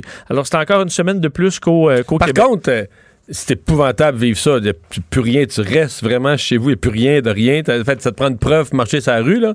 Mais c'est sûr que. C'est clair. Non, mais c'est sûr que le 18 janvier, eux, ils reprennent, puis la COVID, ça va être à, rien. là. Ils vont l'avoir. euh, Du moins, la courbe va être euh, ralenti affectée très, très, sérieusement. très sérieusement. Euh, Il y a du monde à l'aéroport quand même chez nous, hein? Absolument. L'aéroport de Montréal-Trudeau, est-ce qu'on peut dire bondé ou du moins très achalandé? C'est quand, même- quand Ouais. cinq fois moins. Tu sais, on est dans les plus grosses journées de l'année. L'année passée, c'était 60 quelques mille. Là, c'est 12. C'est que c'est cinq fois moins. Faut- Exact. Mais c'est Mais- parce qu'effectivement, le chiffre de 12 000 surprend, mais c'était 62 000 l'année dernière. Euh, mais alors, on, on voit quand même un, des- un nombre de passagers inhabituels pour euh, depuis les derniers mois là, qui sont là aujourd'hui. Alors, 12 000 voyageurs attendus aujourd'hui. La moyenne entre le 14 et le 29 décembre, à peu près 8 000 passagers par jour, alors qu'on était à 56 en 2019.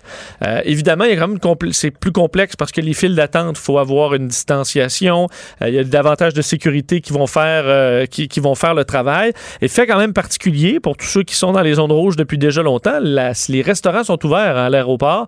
On les avait fermés au début, les salles à manger, mais tout le monde mangeait un peu n'importe où. On trouvait que c'était le bordel et que c'était pas sécuritaire. Alors là, on le fait un peu comme on faisait euh, pendant, bon, lorsque les restaurants étaient ouverts cet été, donc les tables séparées, mais les gens qui peuvent s'attabler avant de partir prendre leur vol. Ça s'était fait, cette décision, avec l'accord de la santé publique. Mais tu sais que les retours de voyage, c'est extrêmement sévère. là, hein. Euh, c'est vraiment. euh, il semble que ce soit surveillé. Et si tu es de retour de voyage, tu sais que tu peux même pas aller à l'hôpital. Quand on te dit que de retour de voyage, tu peux pas sortir, là. Tu peux pas aller à la pharmacie, tu peux pas aller à l'épicerie, tu peux pas aller à nulle part. Tu restes chez vous. La GRC peut aller sonner chez vous pour voir si t'es là. Mais tu peux même pas aller dans les, restrictions qu'on t'explique. Tu peux pas aller à l'hôpital. En d'autres termes, si t'es très malade, tu fais une tu appelles l'ambulance, ils vont t'amener à l'hôpital. Mais mettons que tu fais vraiment pas, que t'es malade, faut t'appeler le 811, faut tu, tu vas consulter le ministère de la Santé. Tu vas te dire, moi, je reviens de voyage, j'ai pas le droit de sortir de la maison chez nous, puis là, ils vont évaluer ton cas.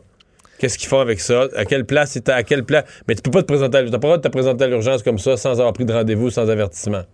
C'est à ce point-là. C'est compliqué. Et tout ça pour 14 jours. Ouais, tout ça pour 14 jours. Donc, faut, écoute, il faut vraiment, vraiment euh, être convaincu que. bon, moi, je, peux- moi, je- à la limite, je peux comprendre les gens qui vont passer la moitié de l'année là-bas. Quoique, je suis pas sûr que j'irai en Floride. Il y avait 13 000 cas hier en Floride. Encore aujourd'hui, exactement 13 000. Mais t'as vu où ils sont? Ils sont, la moitié, pas la moitié, mais le tiers de tous les cas de l'État, qui est un grand État, mais sont, sont concentrés, là, euh, comté Miami-Dade, qui est Miami, comté de Broward, c'est Fort Lauderdale, euh, Palm Beach, là, Mont- Donc, toute la zone le, le long de la, de la côte Est où se tiennent les, euh, les Québécois beaucoup. Il y en a ailleurs, mais c'est là qu'ils se tiennent beaucoup. C'est là que c'est là que la COVID est concentrée. T'as raison, je vois les. euh, je- effectivement, le- le con- l'endroit le, plus atteint, c'est Miami-Dade euh, et, de, après, et de loin. Là. Puis après, tout de suite, c'est Broward. Broward, Palm Beach. Mais ça, c'est les euh, trois. C'est les trois comtés. Un, un- un- tu pars du sud vers le nord, c'est les trois comtés le long de la côte où les Québécois se retrouvent beaucoup. Euh, Joe Biden va être, va, va être vacciné lundi. Le vice-président Pence l'a été ce matin. On donne le bon exemple. En même, temps, en même temps, on protège les personnes en autorité. C'est ça, on fait les deux effets. Mike Pence, le vice-président, a été euh, euh, vacciné effectivement ce matin et euh, devant les caméras. Alors, on voulait montrer que le vaccin est sécuritaire, que même donc les, les plus haut placés dans l'appareil gouvernemental américain euh, vont prendre le vaccin, euh, bon, co- comme les comme les autres. Euh, Mike Pence d'ailleurs qui euh, bon qui l'a fait, incluant euh, d'autres euh, bon haut placés, entre autres euh, Nancy Pelosi qui a 80 ans, euh, la bon la, la, la, la- présidente des démocrates au Congrès américain, euh, qui s'est fait vacciner. Elle disait d'ailleurs aujourd'hui avec confiance dans la science, j'ai reçu le vaccin contre la COVID-19. Et pour ce qui est de Joe Biden, le président élu, ce sera lundi. La Maison Est-ce que Blanche. Kamala. Harris se fait vacciner? Oui, ce sera une semaine plus tard. Elle avait niaisé, hein? Ça m'avait énervé, là. Tu sais, elle répondait en voulant dire que. ah, Elle qu'elle faisait pas confiance à un, Trump. un vaccin que Trump. Sous-entendu que Trump poussait tellement sur le vaccin qu'on pourrait avoir un mauvais vaccin. Ça... Mais elle avait dit si le docteur Fauci me dit de prendre un vaccin, je vais Oui, le prendre. Si c'est- c'est Trump, je le prendrai pas. Ouais, elle avait niaisé un peu, là. Ouais, elle va niaiser un peu. Je, je te, je te le donne, mais, Mais elle se euh, elle va se faire vacciner la semaine suivante. Euh, donc, euh, Joe Biden lundi, Kamala Harris va suivre. Évidemment, ils n'ont pas le même âge. Là. Joe Biden est dans une, évidemment euh, un âge plus à risque que Kamala Harris. Alors, ce sera à surveiller dès lundi. 100 millions euh, qui est investi au Canada contre le blanchiment d'argent. Oui, 99, euh, 98,9 millions de dollars sur 5 ans pour moderniser la GRC dans leur lutte euh, au blanchiment d'argent. Un dossier qui a été d'actualité. euh, euh, Sur, sur 100 millions, de ben avoir un salaire pour mettre quelqu'un à la porte du casino de Montréal. ben, en fait, il y aura de nouvelles équipes. 20 millions vont à de nouvelles équipes sur, euh, sur ce dossier-là dans quatre provinces, dont le Québec. Alors, on a jugé que le Québec faisait partie des provinces où on en avait peut-être besoin. Et euh, le reste de l'argent, la grosse partie, c'est pour améliorer les technologies. Parce qu'évidemment, euh, c'est un peu une course. euh, tu sais, tout le monde, les, fraudeurs vont s'équiper de façon de plus en plus technologique et la GRC doit suivre. Alors, ça un coût. Ça permettra, entre autres, de traiter de vastes volumes de données complexes. C'est ce que la GRC dit, question d'être plus rapide et de protéger le public. Finalement, dans les autres nouvelles, un homme qui. un homme qui poursuit ses parents, une chicane de famille, ça c'est jamais bien, ça. Oui, j'ai hâte d'avoir ton avis de père là-dessus, Ah oui? Mario, parce que bon, tes, en- tes- tes enfants sont encore, euh, sont encore jeunes, mais euh, au, euh, au Michigan. Jeune mais majeur. Jeune mais majeur. Mais admettons ton, ton gars, là, à 42 ans, il revient chez papa parce que là, il est dans le divorce, puis il veut, euh, bon, il veut retourner à la maison un bout de temps. Là. OK. OK? Alors là, tu dis, OK, pas de problème. C'est ce qui est arrivé donc en euh, la famille Working. Le, jeune, David, 42 ans, retourne donc chez ses parents en 2016 pour euh, un, temps euh, qui n'est pas déterminé en raison de son divorce. À ce moment-là, son père lui dit, et même par courriel, amène pas ta porn. Parce que hein, je veux Il pas connaissait voir- son fils, Ouais, que lui qui avait des collections de VHS, de DVD, de magazines. Je veux pas voir ta pornographie dans la maison, sinon je les jette. Il avait dit ça, même par courriel. Euh, le problème, c'est que le, je- le je- le jeune homme de 42 ans, chez ses parents, a quand même amené sa, co- sa- sa- sa collection. Et papa, Paul, ben, il les a jetés. Il a jeté tout ça. Le problème, c'est que ça vaut 25 000 euh, 25 000 de pornographie. Alors, le jeune... OK, c'est pas... euh, C'est une bonne collection. Non, non, là, ça te collection met- exhaustive. Ça dis te met pas dans une boîte de carton, là. Non, alors le Il a fallu, il a fallu qu'il aille à l'éco-centre. Ben, avec, son, avec son trailer à l'éco-centre. là. c'est pas ce que vous croyez, c'est pas à moi, c'est pas à moi. Euh, D'ailleurs, ils ont même gardé une partie des vidéocassettes les plus, on dit le pire du pire, parce qu'ils jugeaient que c'était peut-être même illégal. Ils voulaient pas aller justement acheter ça probablement à l'éco-centre. Ils avaient regardé, ça a été euh, vérifié par des policiers qui ont dit que c'était pas illégal, c'est juste extrême. Le problème, donc, il poursuit ses parents. Lui, à 42 ans, pour avoir jeté sa pornographie. Il est poursuivi pour 75 000 donc 25 000 pour la perte, évidemment, de la collection. Dommage exemplaire. Dommage exemplaire de 50 000 Et Mario, vient de gagner. Il a gagné. Il a gagné. Euh, on ignore pour l'instant le prix parce qu'on devra faire évaluer la, la collection. Là, ça, c'est l'évaluation de, de, de- de- de- du plaignant là-dedans. Mais il a gagné. Le juge dit que euh, il a, fait que c'est de la. Il a carrément détruit la propriété de quelqu'un D'autrui. et que même si c'est le propriétaire de la maison, même si c'est le parent, euh, même si c'est lui qui paye l'endroit, il n'a Si pas le de l'héberger, tu peux pas détruire son bien. pas le droit de détruire son bien, alors ils sont condamnés là-dedans et auront à payer euh, ben, un dédommagement entre 0 et 75 000 selon ce qu'on peut comprendre. Mais je sais pas s'il sera la bienvenue, euh, Mario, euh, pour un autre Paul- séjour. Ben, Paul doit être Mossad. D'après Paul est bête, là, parce que sa mère aussi, le mère est pleurée derrière ça. Pas ceux qui sont fiers de leur euh, grand Tanguy Bon. qui aime un peu trop la porno. Donc, aux États-Unis, justice a été rendue. Justice a été rendue contre ses méchants parents. Mario Dumont, un vent d'air frais. Pas étonnant que la politique soit sa deuxième nature.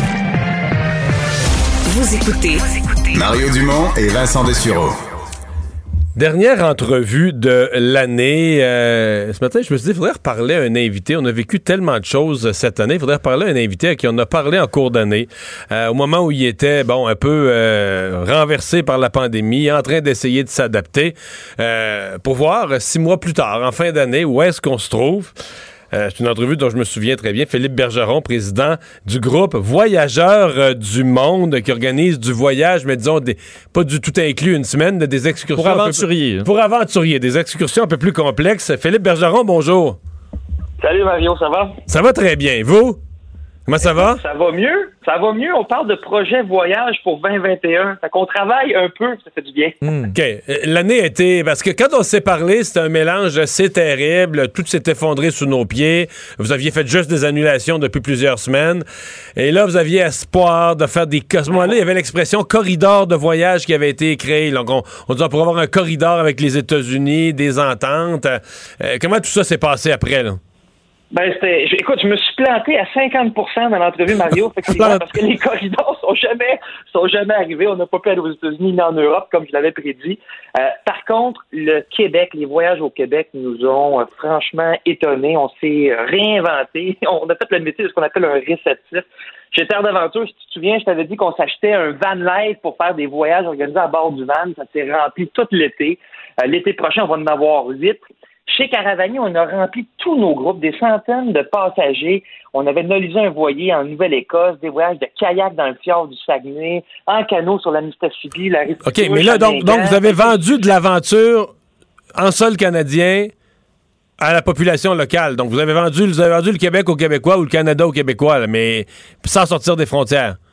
Exactement. Mais Écoute, on a pris un, un- un certain risque, c'est-à-dire qu'au mois d'avril, euh, plutôt que d'hiberniser. On a envoyé nos équipes en repérage, dans le fond, euh, au Québec pour monter ces voyages-là avec un certain risque parce qu'on n'était pas certain qu'on allait pouvoir les opérer.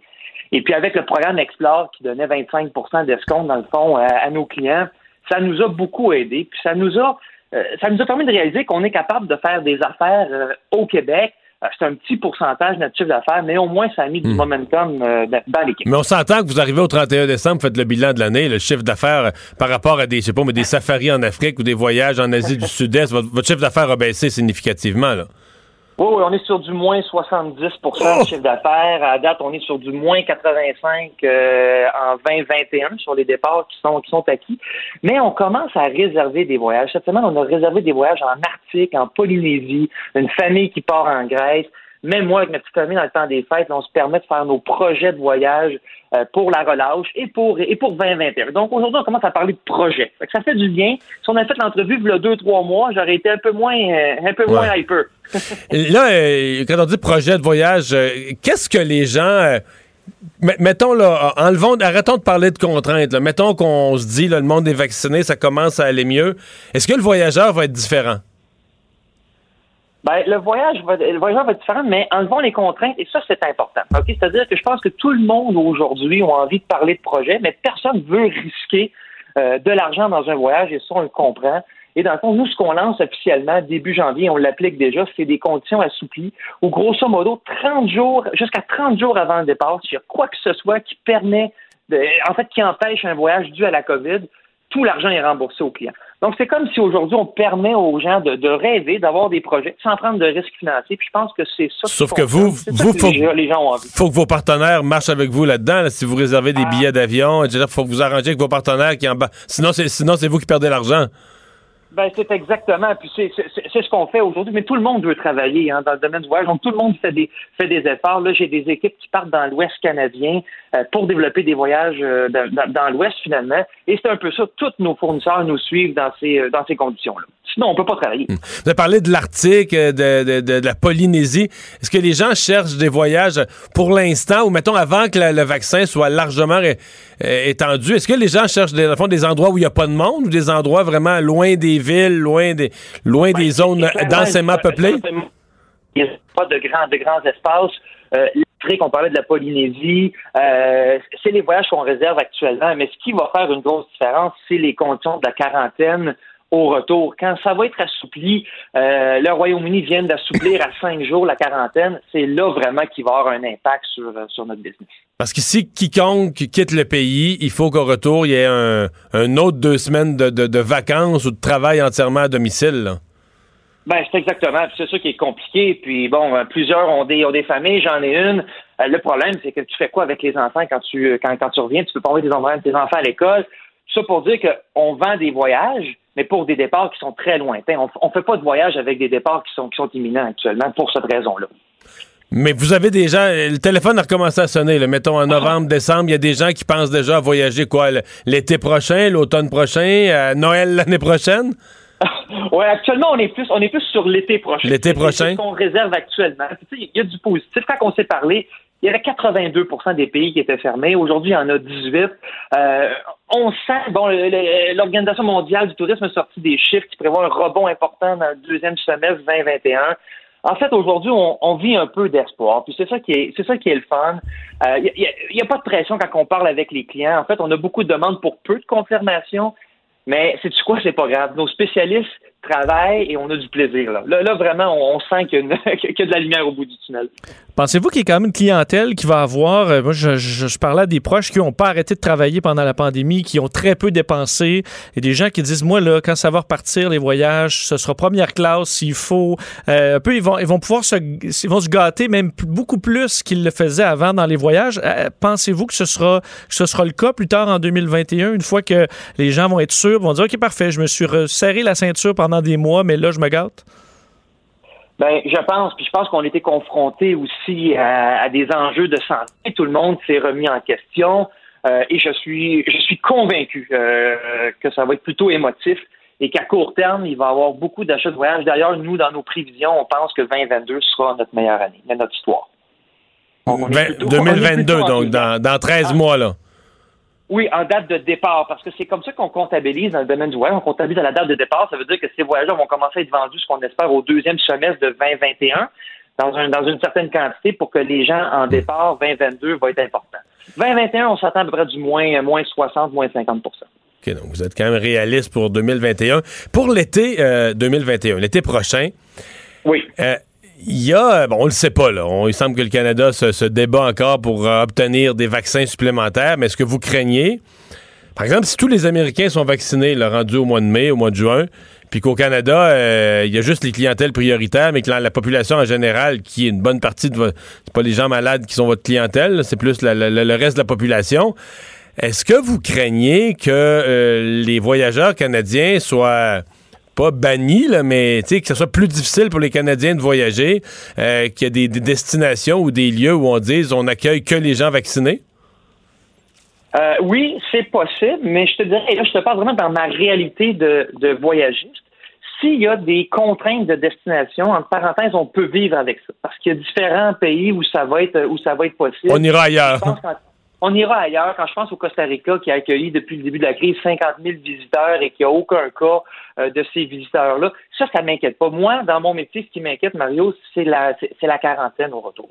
C'est plus ça. vraiment, Ah oui, oui, c'est vraiment pour nous le gros tendon d'Achille. C'est, c'est très difficile de vendre un voyage en expliquant aux gens qu'il faut qu'ils se mettent en quarantaine euh, deux semaines au retour avec des conditions qui sont très, très sévères, là, comme, euh, comme vous en parliez tout à l'heure. Mais Philippe si Berge- on peut avoir des corridors aériens, ça sera déjà ça. Ça sera déjà ça de prix. Philippe Bergeron, euh, des joyeuses fêtes, la meilleure des chances pour la suite des choses. Ben, merci beaucoup, puis j'espère qu'on va se reparler. Certainement, bye bye. On s'arrête, Richard Martineau s'en vient après la pause. Mario Dumont, un vent d'air frais. Pas étonnant que la politique soit sa deuxième nature.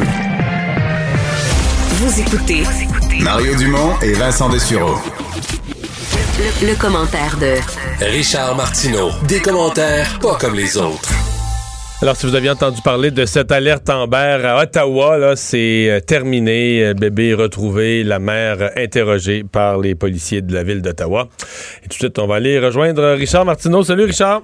Salut, Mario. Et pour notre dernière avant le temps des fêtes, euh, mais d'abord, euh, est-ce que tu as un commentaire sur euh, la, la décision dans le dossier Salvaille? Très, très, très surpris. Mais Ah vraiment. ouais, t'es surpris? Très surpris. Ouais. Je, je, je, je, je sais pas, très surpris. Tu t'attendais à une condamnation sur les trois chefs, sur un des chefs? Sur... Je, je sais pas, mais je m'attendais à une condamnation, mais c'est vrai que, tu sais, on est allé chercher trois témoins qui ont dit, euh, parce qu'à un moment donné, lui, Eric Salvaire, a dit, je suis pas le genre de gars, euh, je n'agresse pas les gens. Ils ont dit, ah oui, ok, c'est correct. Alors, euh, on en profite, on fait venir trois témoins, sauf que dans un procès, le procès, c'était pas là-dessus. C'était pas Ouais. sur ces Mais- mais histoires-là. t'as vu ce que le juge a son dit? historique. Oui, la mais la a dit juge que- a cru, non, mais la, gru- la- la- le juge, il a cru ces trois témoins-là. Et il n'a pas cru Salvaille sur cette question de sa réputation. Il a cru les trois témoins. Celui qu'il n'a pas cru, c'est le plaignant. Il a dit que Ben le oui. plaignant avait l'air peu soucieux de la vérité, avait l'air à vouloir plus, euh, pas se donner en spectacle, mais inventer, le, le- convaincre, là, juste plus faire un- des, des- des effets que de s'en tenir à la vérité. là. Donc, Écoute, ça me fait penser exactement là, pour ceux là, qui ont regardé Chambre 2086 ou euh, si vous avez la chance, regardez ça euh, dans le temps des fêtes. C'est sur euh, DSK, là, Dominique Strauss-Kahn, Ah qui avait été arrêté comme agression euh, et pour avoir agressé une femme de chambre. La femme de chambre, finalement, le- le- l'équivalent du DPCP a pas, pas, pas fait de, de- de condamnation, d'accusation, pas porté d'accusation. Elle passait son temps à mentir elle mentait tout le temps et on dit écoutez, elle, elle nous ment tout le temps là, on, on est dans son camp là, on veut l'écouter puis on veut porter des accusations, mais elle changeait régulièrement son histoire, dont ils ont, laissé- ils ont décidé de laisser tomber. Elle, la juge, trouvait qu'il exagérait beaucoup, il avait tendance à exagérer ce gars-là. Donc euh, c'est tombé, mais moi j'étais j'étais assez surpris, j'étais convaincu qu'il était pour être euh, accusé. Tu te demandes pourquoi on ne permet pas euh, aux gens d'aller dans le sud. Mais d'abord, on le permet. On le recommande pas, mais il y en a qui y vont. ça Mais part. écoute, euh, ce midi, euh, c'est euh, Sophie Thibault qui interviewait François Marquis. Bon, tout le monde maintenant connaît François Marquis, le directeur des services des soins intensifs à l'hôpital Maisonneuve-Rosemont, qui est très présent dans les médias. Euh, et il disait c'est une catastrophe. Elle lui a demandé qu'est-ce que vous en pensez, mais c'est une catastrophe. Il dit les gens vont pas là suffisamment longtemps pour développer un symptôme là-bas. Ils vont là une semaine, ils vont là deux semaines, ils développeront, ils développeront pas de symptômes. Il dit, on sait comment c'est dans le sud, tu dis je vais faire attention le premier jour, puis après ça, bon, écoute, les drinks arrivent, puis ça, puis bon, tu fais absolument pas attention. Et ces gens-là vont revenir, et entre moi puis toi, si quelqu'un décide dans le temps des fêtes, avec tous les avertissements qu'on a eus, d'aller dans le sud malgré tout, je pense, je pense pas que cette personne-là va nécessairement se confiner à son retour. Ça m'étonnerait. là, et, euh, lui, et lui, il dit, ça va être vraiment épouvantable. Le docteur Mais Marquis là, au retour, là, au retour, là. Je sais bien qu'il va avoir son nom. On va Ah savoir ouais, c'est que surveillé, là. vient de telle personne, que c'est surveillé et tout ça. Et la GRC peut aller sonner chez eux, semble-t-il. Mais je connais Mais des gens que- qui l'ont vécu. Mais écoute, à partir du 25 décembre, je ne pourrai pas aller m'acheter un livre à une librairie parce que c'est pas un commerce essentiel, mais je pourrais sauter dans un avion et aller dans le sud.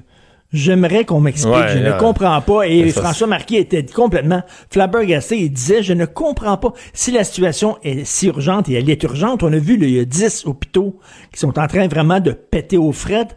Euh, il y a même des hôpitaux où euh, on envoie les gens ailleurs parce que l'hôpital est plein. Euh, comment ça se fait À- qu'on À Québec, il y a un hôtel.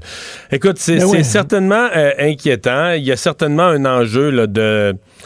Bon, on dit qu'on est dans un pays quand même libre, les gens décident de voyager, il y aura un enjeu au retour. Mais moi, ce qui m'inquiète, c'est que, mettons un hôtel, qui est vraiment, là, qui mise le marché québécois. On, le sait, dans le sud, il y a des hôtels qui se fient sur les Québécois, peut-être un peu. Donc, ben, remarque, c'est des Québécois et des autres. C'est pas des Québécois, c'est des Ontariens et les autres. Dire, un hôtel plein de Québécois et d'Ontariens, avec le nombre de cas qu'on a au Québec et en Ontario présentement, mettons, c'est un 400 chambres, c'est sûr qu'il y a un cas de COVID. Mais c'est C'est- sûr. Statistiquement, la probabilité que sur 400, mettons, que sont deux par chambre, sur 800 personnes, c'est sûr qu'il y a un cas de COVID. Donc, la question devient, après la semaine, là, dans le tout inclus, le 1 est devenu combien? là? Combien ont touché les mêmes objets que lui ou ont respiré le même air? Et Euh, ces gens-là, est-ce qu'ils vont toujours avoir le masque? Tu sais, quand t'attends en ligne au buffet, dans le sud, là, quand tu vas dans le sud, dans un tout inclus, là. Il n'y a plus de buffet, semble-t-il. C'est-à-dire que c'est des buffets où le- c'est le personnel qui sert. Là. On touche plus les mêmes les ustensiles en commun. En tout cas, on croise les doigts, mais lui était totalement, le docteur Marquis était complètement découragé. Il ne comprenait pas. Je comprends là, que si on, on empêche les avions de décoller, il y a des gens qui vont vraiment coller au plafond en disant ça n'a pas de Ouais. bon sens. J'ai- J'ai entendu, C'est une des- dictature, ouais. là, mais- J'ai entendu des agents de voyage dire quand même que les hôtels du Sud sont impressionnants au niveau des mesures sanitaires. Il y a des agents de voyage qui jurent que tu peux faire ta vacance, aller vraiment à, la plage, dans ta chambre, manger à une table, à distance des autres, pas toucher à rien en commun, qu'il y a moyen de faire. Mais je comprends, je, suis comme toi, là. Je me pose. euh, tu pas écoute, vu. moi, moi là, je je suis pas censé te parler, là, parce que ça fait quoi? Ça fait 18 ans que je suis avec ma blonde. Ça fait 18 ans qu'à la dernière journée de travail, je vais coucher euh, à l'hôtel de l'aéroport Trudeau. Je couche à l'hôtel de l'aéroport Trudeau. C'est une tradition. Le lendemain, samedi on se matin. lève très tôt. Et samedi matin, on se lève tôt, puis on part deux semaines. Tout le temps. C'est la première fois que je passe euh, l'hiver, euh, le temps des fêtes, à Montréal en 18 ans. Tu traînes je suis pas, même pas là. censé te parler. Et, et, euh, non, je traîne pas. La journée même, je sac le camp. Et ben, Hmm. je le fais pas cette année parce que mon gouvernement me, me dit, écoute, on préférait que tu le fasses pas. Je suis un gentil garçon, je le fais pas. Puis je comprends, je comprends pas les gens qui vont dans le sud. Richard, tu veux nous parler du New York Times qui s'est excusé pour un balado qui était basé sur un mensonge? Exactement, un balado qui s'appelle Caliphate. Alors, c'était supposément l'histoire d'un Canadien, d'ailleurs, qui est allé se battre aux côtés de l'État islamique en Syrie et qui racontait son histoire. C'est un balado très populaire. Et finalement, le gars était un François Bouguingo. Euh, totalement faux, de A à Z, faux témoignages et tout ça. Donc, le New York Times s'est excusé. Et ça arrive souvent, j'ai fait un peu le, historique, là, mais c'est arrivé très souvent. Je sais pas si vous vous souvenez de Janet Cook. Janet Cook, en 1981, elle, elle écrivait pour le Washington Post. C'était une jeune journaliste très connue. Elle avait gagné le prix Pulitzer parce qu'elle avait fait une série de reportages sur Jimmy, qui était un toxicomane de, de 8 ans, qui se shootait à l'héroïne. Ça avait fait un gros boom. Elle avait gagné le prix Pulitzer faux de A à Z. Le Jimmy en question jamais existé. Stephen Glass, lui, c'est à la fin des années 90. C'était un jeune journaliste montant. Il, jouait, euh, il écrivait pour le New Republic. C'était même un des éditeurs du New Republic. Euh, il a fait un reportage sur un hacker de 15 ans qui pouvait entrer dans les systèmes informatiques faux de A à Z. Et on a commencé à chercher tous ces textes, à fouiller ces textes précédents. Il y a une dizaine de textes complètement mensongers. Euh, bien sûr, je parlais de François Bouguingo. Écoute, il y, en a beaucoup. Et c'est que le journalisme est basé sur la confiance. Tu n'as pas le droit Ouais. de révéler tes sources et souvent, ben, tu fais confiance à ton journaliste et c'est arrivé dans l'histoire. là. C'est pour ça qu'il y a certaines personnes d'ailleurs qui sont cyniques envers les médias traditionnels parce que c'est très difficile de se protéger complètement contre ces gens-là. Ouais.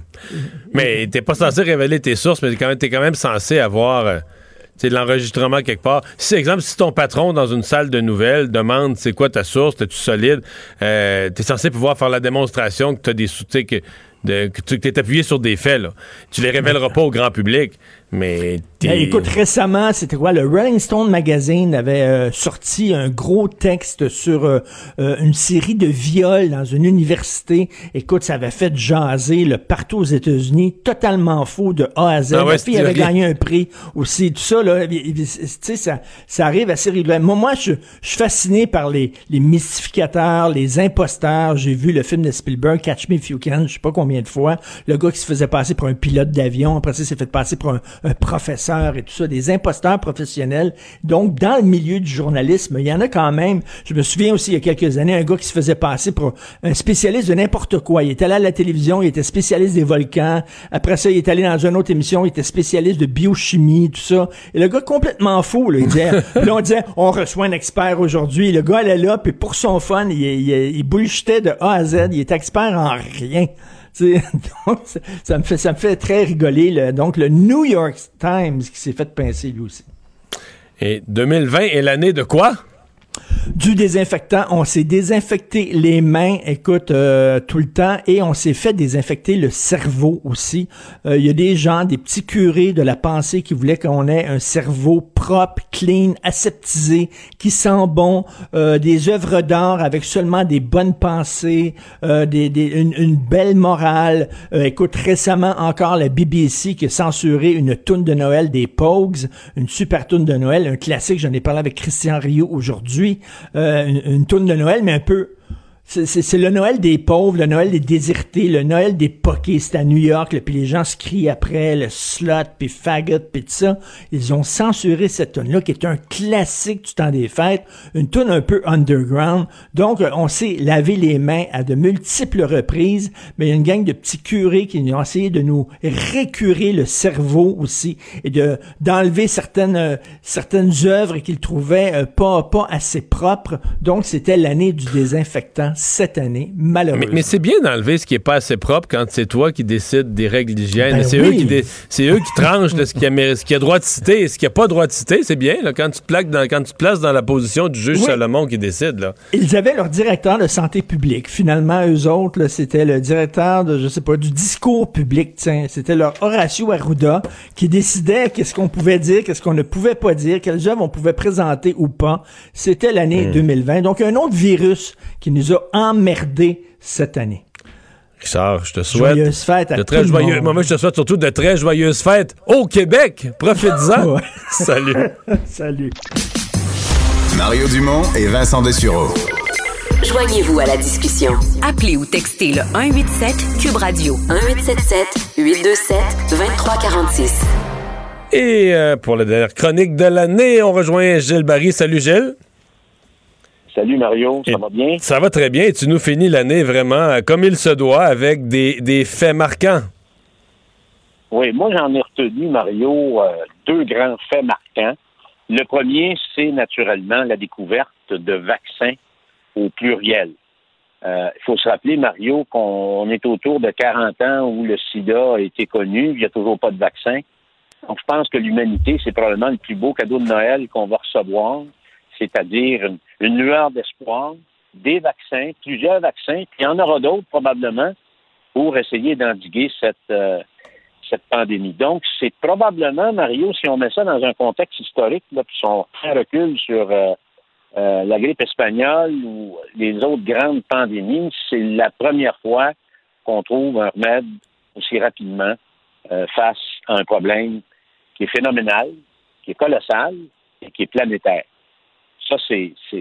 Je sais pas ce que tu en penses. Non, mais c'est une mesure. C'est sûr que, tu sais, on, on dit tous les jours euh, comment la, la- la science, la technologie, euh, la, l'intelligence artificielle sont au cœur de nos vies. Mais là, on vient d'en avoir quand même toute une, euh, toute une démonstration, là, tout un exemple à un moment dans l'histoire de l'humanité où, disons, on, on en avait besoin. Oui, je pense qu'on voit la force aussi du secteur privé conjugué à- à- aux moyens financiers de l'État qui sont colossaux.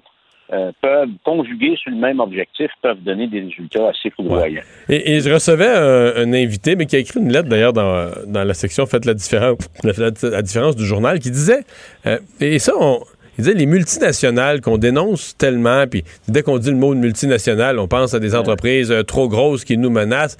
Mais il disait dans ce cas-ci, il faut être capable de redonner le crédit aux multinationales euh, à partir du moment où, oui, oui, dans des laboratoires, là, des génies des sciences de la, de la biologie, des sciences médicales, développent, à partir de leurs connaissances en, immunologie, développent un vaccin en un temps quand même rapide. Qui peut vraiment s'assurer c'est une chose, tu développes la molécule, là, tu développes le vaccin, tu- mais là, après ça, faut que tu le produises. là. Pense à ça, là, de faire le passage de ça aux essais cliniques sur des dizaines de milliers de citoyens et ensuite à la production de dizaines, de centaines de millions de doses, des centaines de millions de doses dans des petites bouteilles, euh, dans des caisses, dans une distribution planétaire. Et là, tu dis, OK, les multinationales ont quand même... On ne pas dire qu'il faut leur donner le bon Dieu sans confession, là, qu'il faut leur... leur- Mais et- et- et elles ont un rôle dans la société aujourd'hui pour assurer la distribution d'une solution en un temps record à une population mondiale. Très bien dit. Le deuxième fait marquant, Mario, euh, le 24 mars, qui était le jour de ma fête, donc je vais m'en rappeler jusqu'à ma mort, de cette année, le PM, le premier ministre du Québec, François Legault, qui met l'économie du Québec à l'arrêt. Et je réfléchissais, je me, je me suis demandé, François Legault, pour moi, dans, son, dans, ses, dans toutes ses années d'engagement politique, est-ce qu'il avait pensé à un- une fois qu'à un moment donné, s'il devenait le grand responsable et chef de l'État qui serait obligé de mettre l'économie à l'arrêt? Moi, je pense que la réponse est non. Il faut comprendre, Mario, que deux semaines avant de mettre l'économie à l'arrêt au Québec, il présentait un budget avec des surplus. Alors, c'est assez... euh, c'est c'est quasiment de la science-fiction, Mario, quand tu penses à ça, avec du recul. Oui. Et probablement qu'on les historiens vont se pencher là-dessus euh, plus tard. En fait, en le- le- Pose-toi la question autrement. Oui, vas-y. Pose-toi la question autrement. Si dans une première entrevue de l'année, mettons, euh, au 4 janvier 2020, Pierre Bruno demande à François Legault, est-ce imaginable que dans quelques mois, vous allez fermer l'économie du Québec? De vous-même, de votre propre chef, vous allez fermer les commerces, fermer les restaurants? Il aurait, aurait même pas su quoi répondre. Il serait parti à rire en disant Mais de quoi vous me parlez? C'est quelque chose que je ferai jamais. tu sais. C'est pas quelque chose qu'on peut.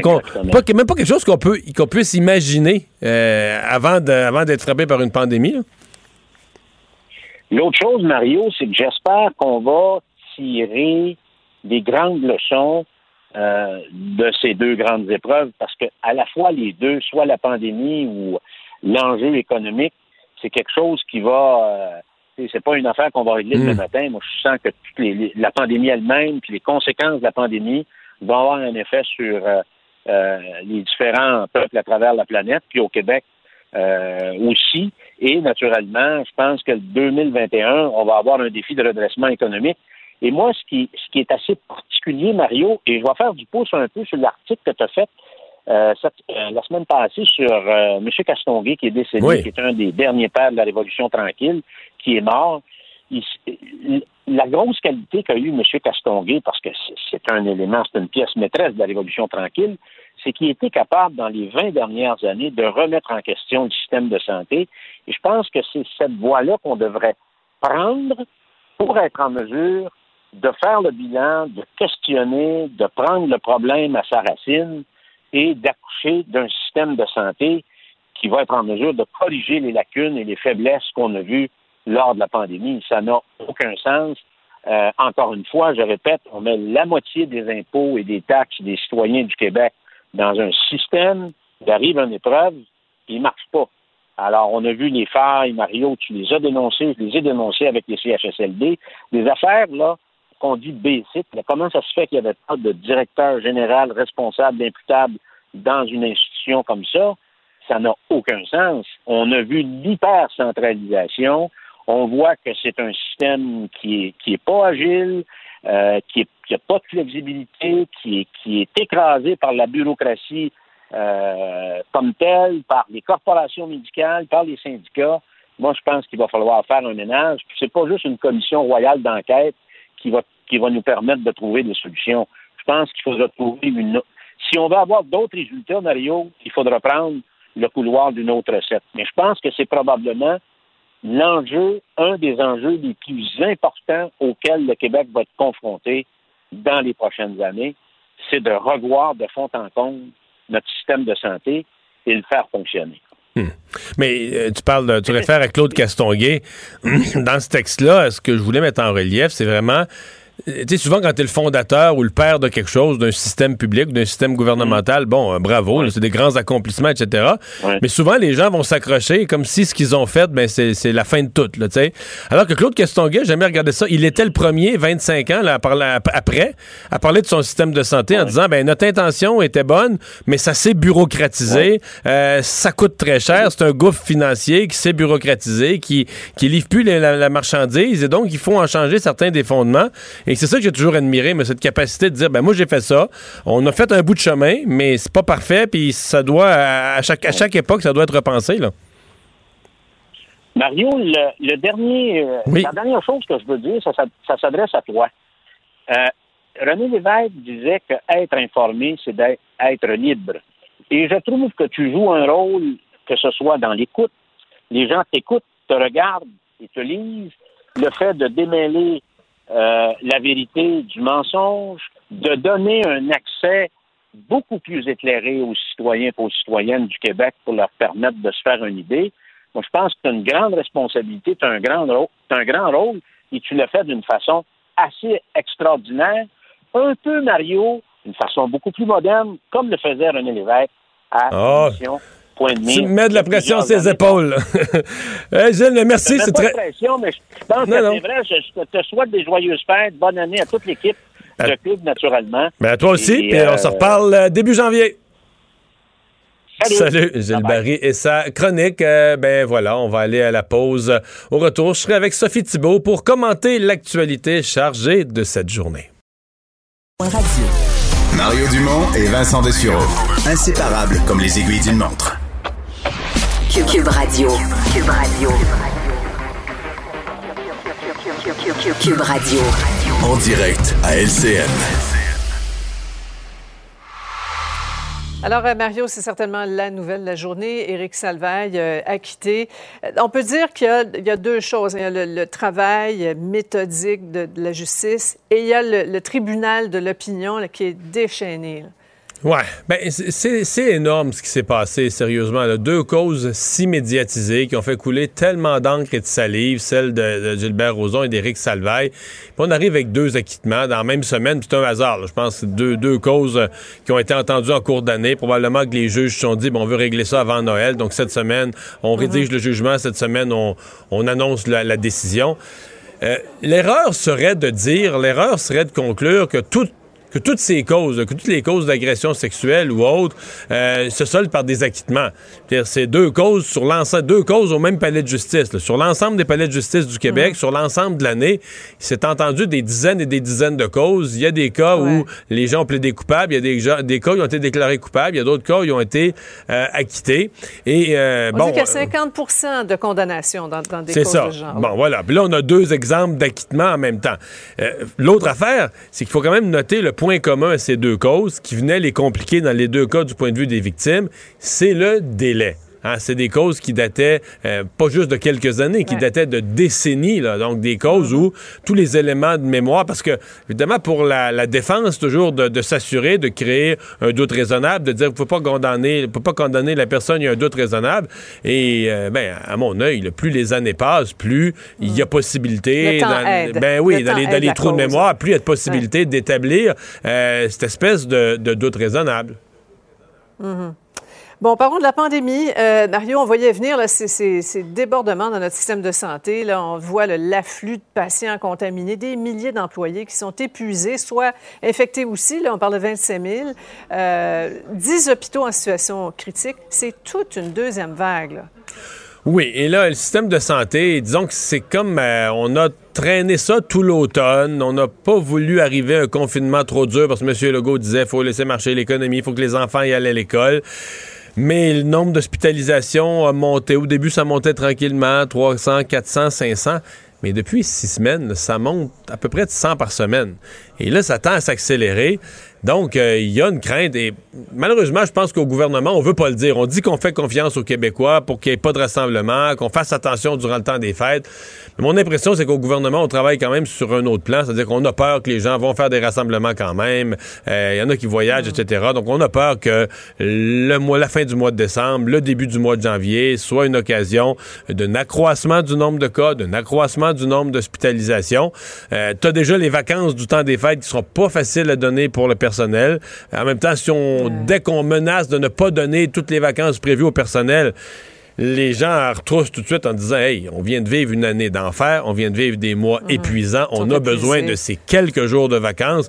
Donc, tu sais, tout est étiré de partout, partout, tout est à la limite, en, en se rappelant quand même que tout est à la limite.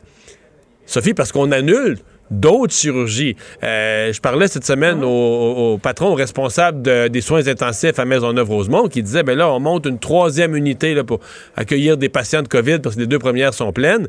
Ben, la troisième unité, là, pour, pour la monter, on recrute, on va chercher des infirmières qui, qui seraient dans d'autres départements, qui seraient en chirurgie. Qui, donc, on fera pas ces chirurgies-là, on va annuler des, des- on va reporter des chirurgies.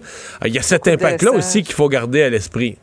Hum, En effet. Et l'impact aussi des voyages, parce qu'ils sont 12 000 à, quitter aujourd'hui à Montréal-Trudeau. Ça, On, on verra, c'est c'est à suivre. Je, je vais t'entendre, Mario, sur euh, cette petite lettre là, du fisc qui a, été, en- euh, qui a inquiété pas mal de monde, là, qui a reçu la, la PCU. Est-ce qu'on peut se fier aux propos rassurants de Justin Trudeau aujourd'hui? Ben, euh, d'abord, M. Trudeau a dit aux gens, euh, c'est vraiment pas clair. A dit aux gens qu'on les assaillerait pas là, avant Noël. Mais en même temps, il, y aura, il faudra clarifier ces situations-là. De l'autre côté, Sophie, il faut les clarifier. Je, je comprends qu'on ne veuille pas harceler des gens euh, qui ont été mal pris, où il leur manquait un petit papier, où il leur manque une petite chose, puis ils ont, ils ont- ils ont passé l'année cassés comme des clous, puis ils ont eu juste la PCU. Mais de l'autre côté, on se cachera pas la tête dans le sable non plus. Il y a des gens qui ont fraudé, il y a des gens qui ont reçu la PCU qui n'avaient pas droit du tout. Et quand M. Trudeau dit euh, l'Agence de revenus du Canada, euh, si vous l'avez fait de bonne foi, vous leur dites que vous l'avez fait de bonne foi et vous, ils vous pousseront pas trop. Attends un peu, là. L'Agence de revenus du Canada, quand les gens, c'est du travail, c'est des revenus de travail, l'Agence de revenus du Canada, il n'y a pas de bonne foi, là. C'est le fouet, puis t'es coupable avant d'avoir parlé, puis on te, on te collecte, puis on te demande ton argent. Alors, est-ce qu'on va traiter comme ça les travailleurs pour leurs impôts, puis la même Agence du revenu, quand c'est l'argent donné euh, généreusement par M. Trudeau, ah ben là, si t'étais de bonne foi, puis t'en as eu, tu travaillais, puis t'as pris de la PCU, t'avais de la CSST, puis t'as pris de la PCU, t'as fraudé, on, te- on te laisse l'argent. Ça peut pas être ça. Ça serait trop injuste pour, ça serait trop injuste pour les autres qui ont pris juste ce à quoi ils avaient droit. Donc, on est, je veux dire, ça, c'est une situation présentement, je trouve, on est des deux côtés dans le, dans le brouillard pas mal. là. Mhm. Bien. Merci beaucoup, Mario. Joyeuse fête. Au revoir, joyeuse fête. Au revoir. Alors Vincent, ben oui, pour ces derniers moments euh, d'émission, on peut dire qu'on a un bilan, une revue de l'année qui, qui vient d'être mise euh, en ligne. hein? Oui, d'ailleurs, c'est ce que je pars à Québec, c'est ce que je vais écouter Ah oui? euh, en, ch- en chemin, entre autres votre rétrospective, parce que si vous ouvrez l'application Cube Radio, là, il va y avoir une espèce de boule tu sais, qu'on brasse pendant le temps pour faire de la neige. Une boule là, de Noël. Boule de Noël. Et c'est les rétrospectives de l'année, en commençant entre autres par la vôtre sur l'actualité avec toi, Benoît Dutrisac et Pierre Nantel. Vous avez fait un spécial de quoi, 90 minutes? Ben, on a fait un peu comme on fait chaque matin à 7 Pierre Nantel qui anime et qui fait commenter Benoît et moi. Mais on a repassé l'actualité euh, de, de- qu'on l'a oublié, mais ça a commencé vite avec euh, le- le- le- le- l'assassinat de Solem, euh, de Soleimani euh, et qui a mené à un écrasement qui a touché à des d'avion. Après ça, euh, on, a, on a oublié qu'au mois de février, les voies ferrées étaient bloquées chez nous. Juste avant la pandémie. Effectivement. Euh, donc, 90 minutes. Moi, j'en ai un pour que Dieu bénisse l'Amérique sur l'actualité américaine. Je peux dire qu'on n'a pas manqué de sujet. J'avais autour de la table Luc La Liberté, Loïc Tassé, Guillaume Lavoie. Donc, euh, écoute, on n'a pas manqué de sujet. Et euh, il y a des rétrospectives sur ce qui se passait dans le sport, dans le culturel, dans le monde de la finance. Donc, vraiment, vous pourrez dévorer ça pendant les fêtes. Une programmation spéciale des fêtes. Vous savez qu'Anaïs en fait partie. Alors, on aura, en fait, Cube sera, sera bondé de bonnes émissions pendant les prochains jours. Vincent, merci. Je te souhaite Merci à toi. très joyeuses fêtes. Euh, Alexandre à la recherche de joyeuses fêtes. Sébastien à la mise en onde de joyeuses fêtes, mais surtout à vous qui nous euh, écoutez, qui nous faites cet honneur. Je vous souhaite euh, vraiment un beau Noël malgré les contraintes. Reposez-vous. Profitez de ce qui est possible de profiter. Et surtout, on se souhaite du fond du cœur que l'année 2021 va être meilleure, va être bonne, pleine de prospérité, de santé, de tout ce que vous voulez. Et c'est là qu'on va se retrouver, 4 janvier 2021. Joyeuses fêtes. Cube Radio.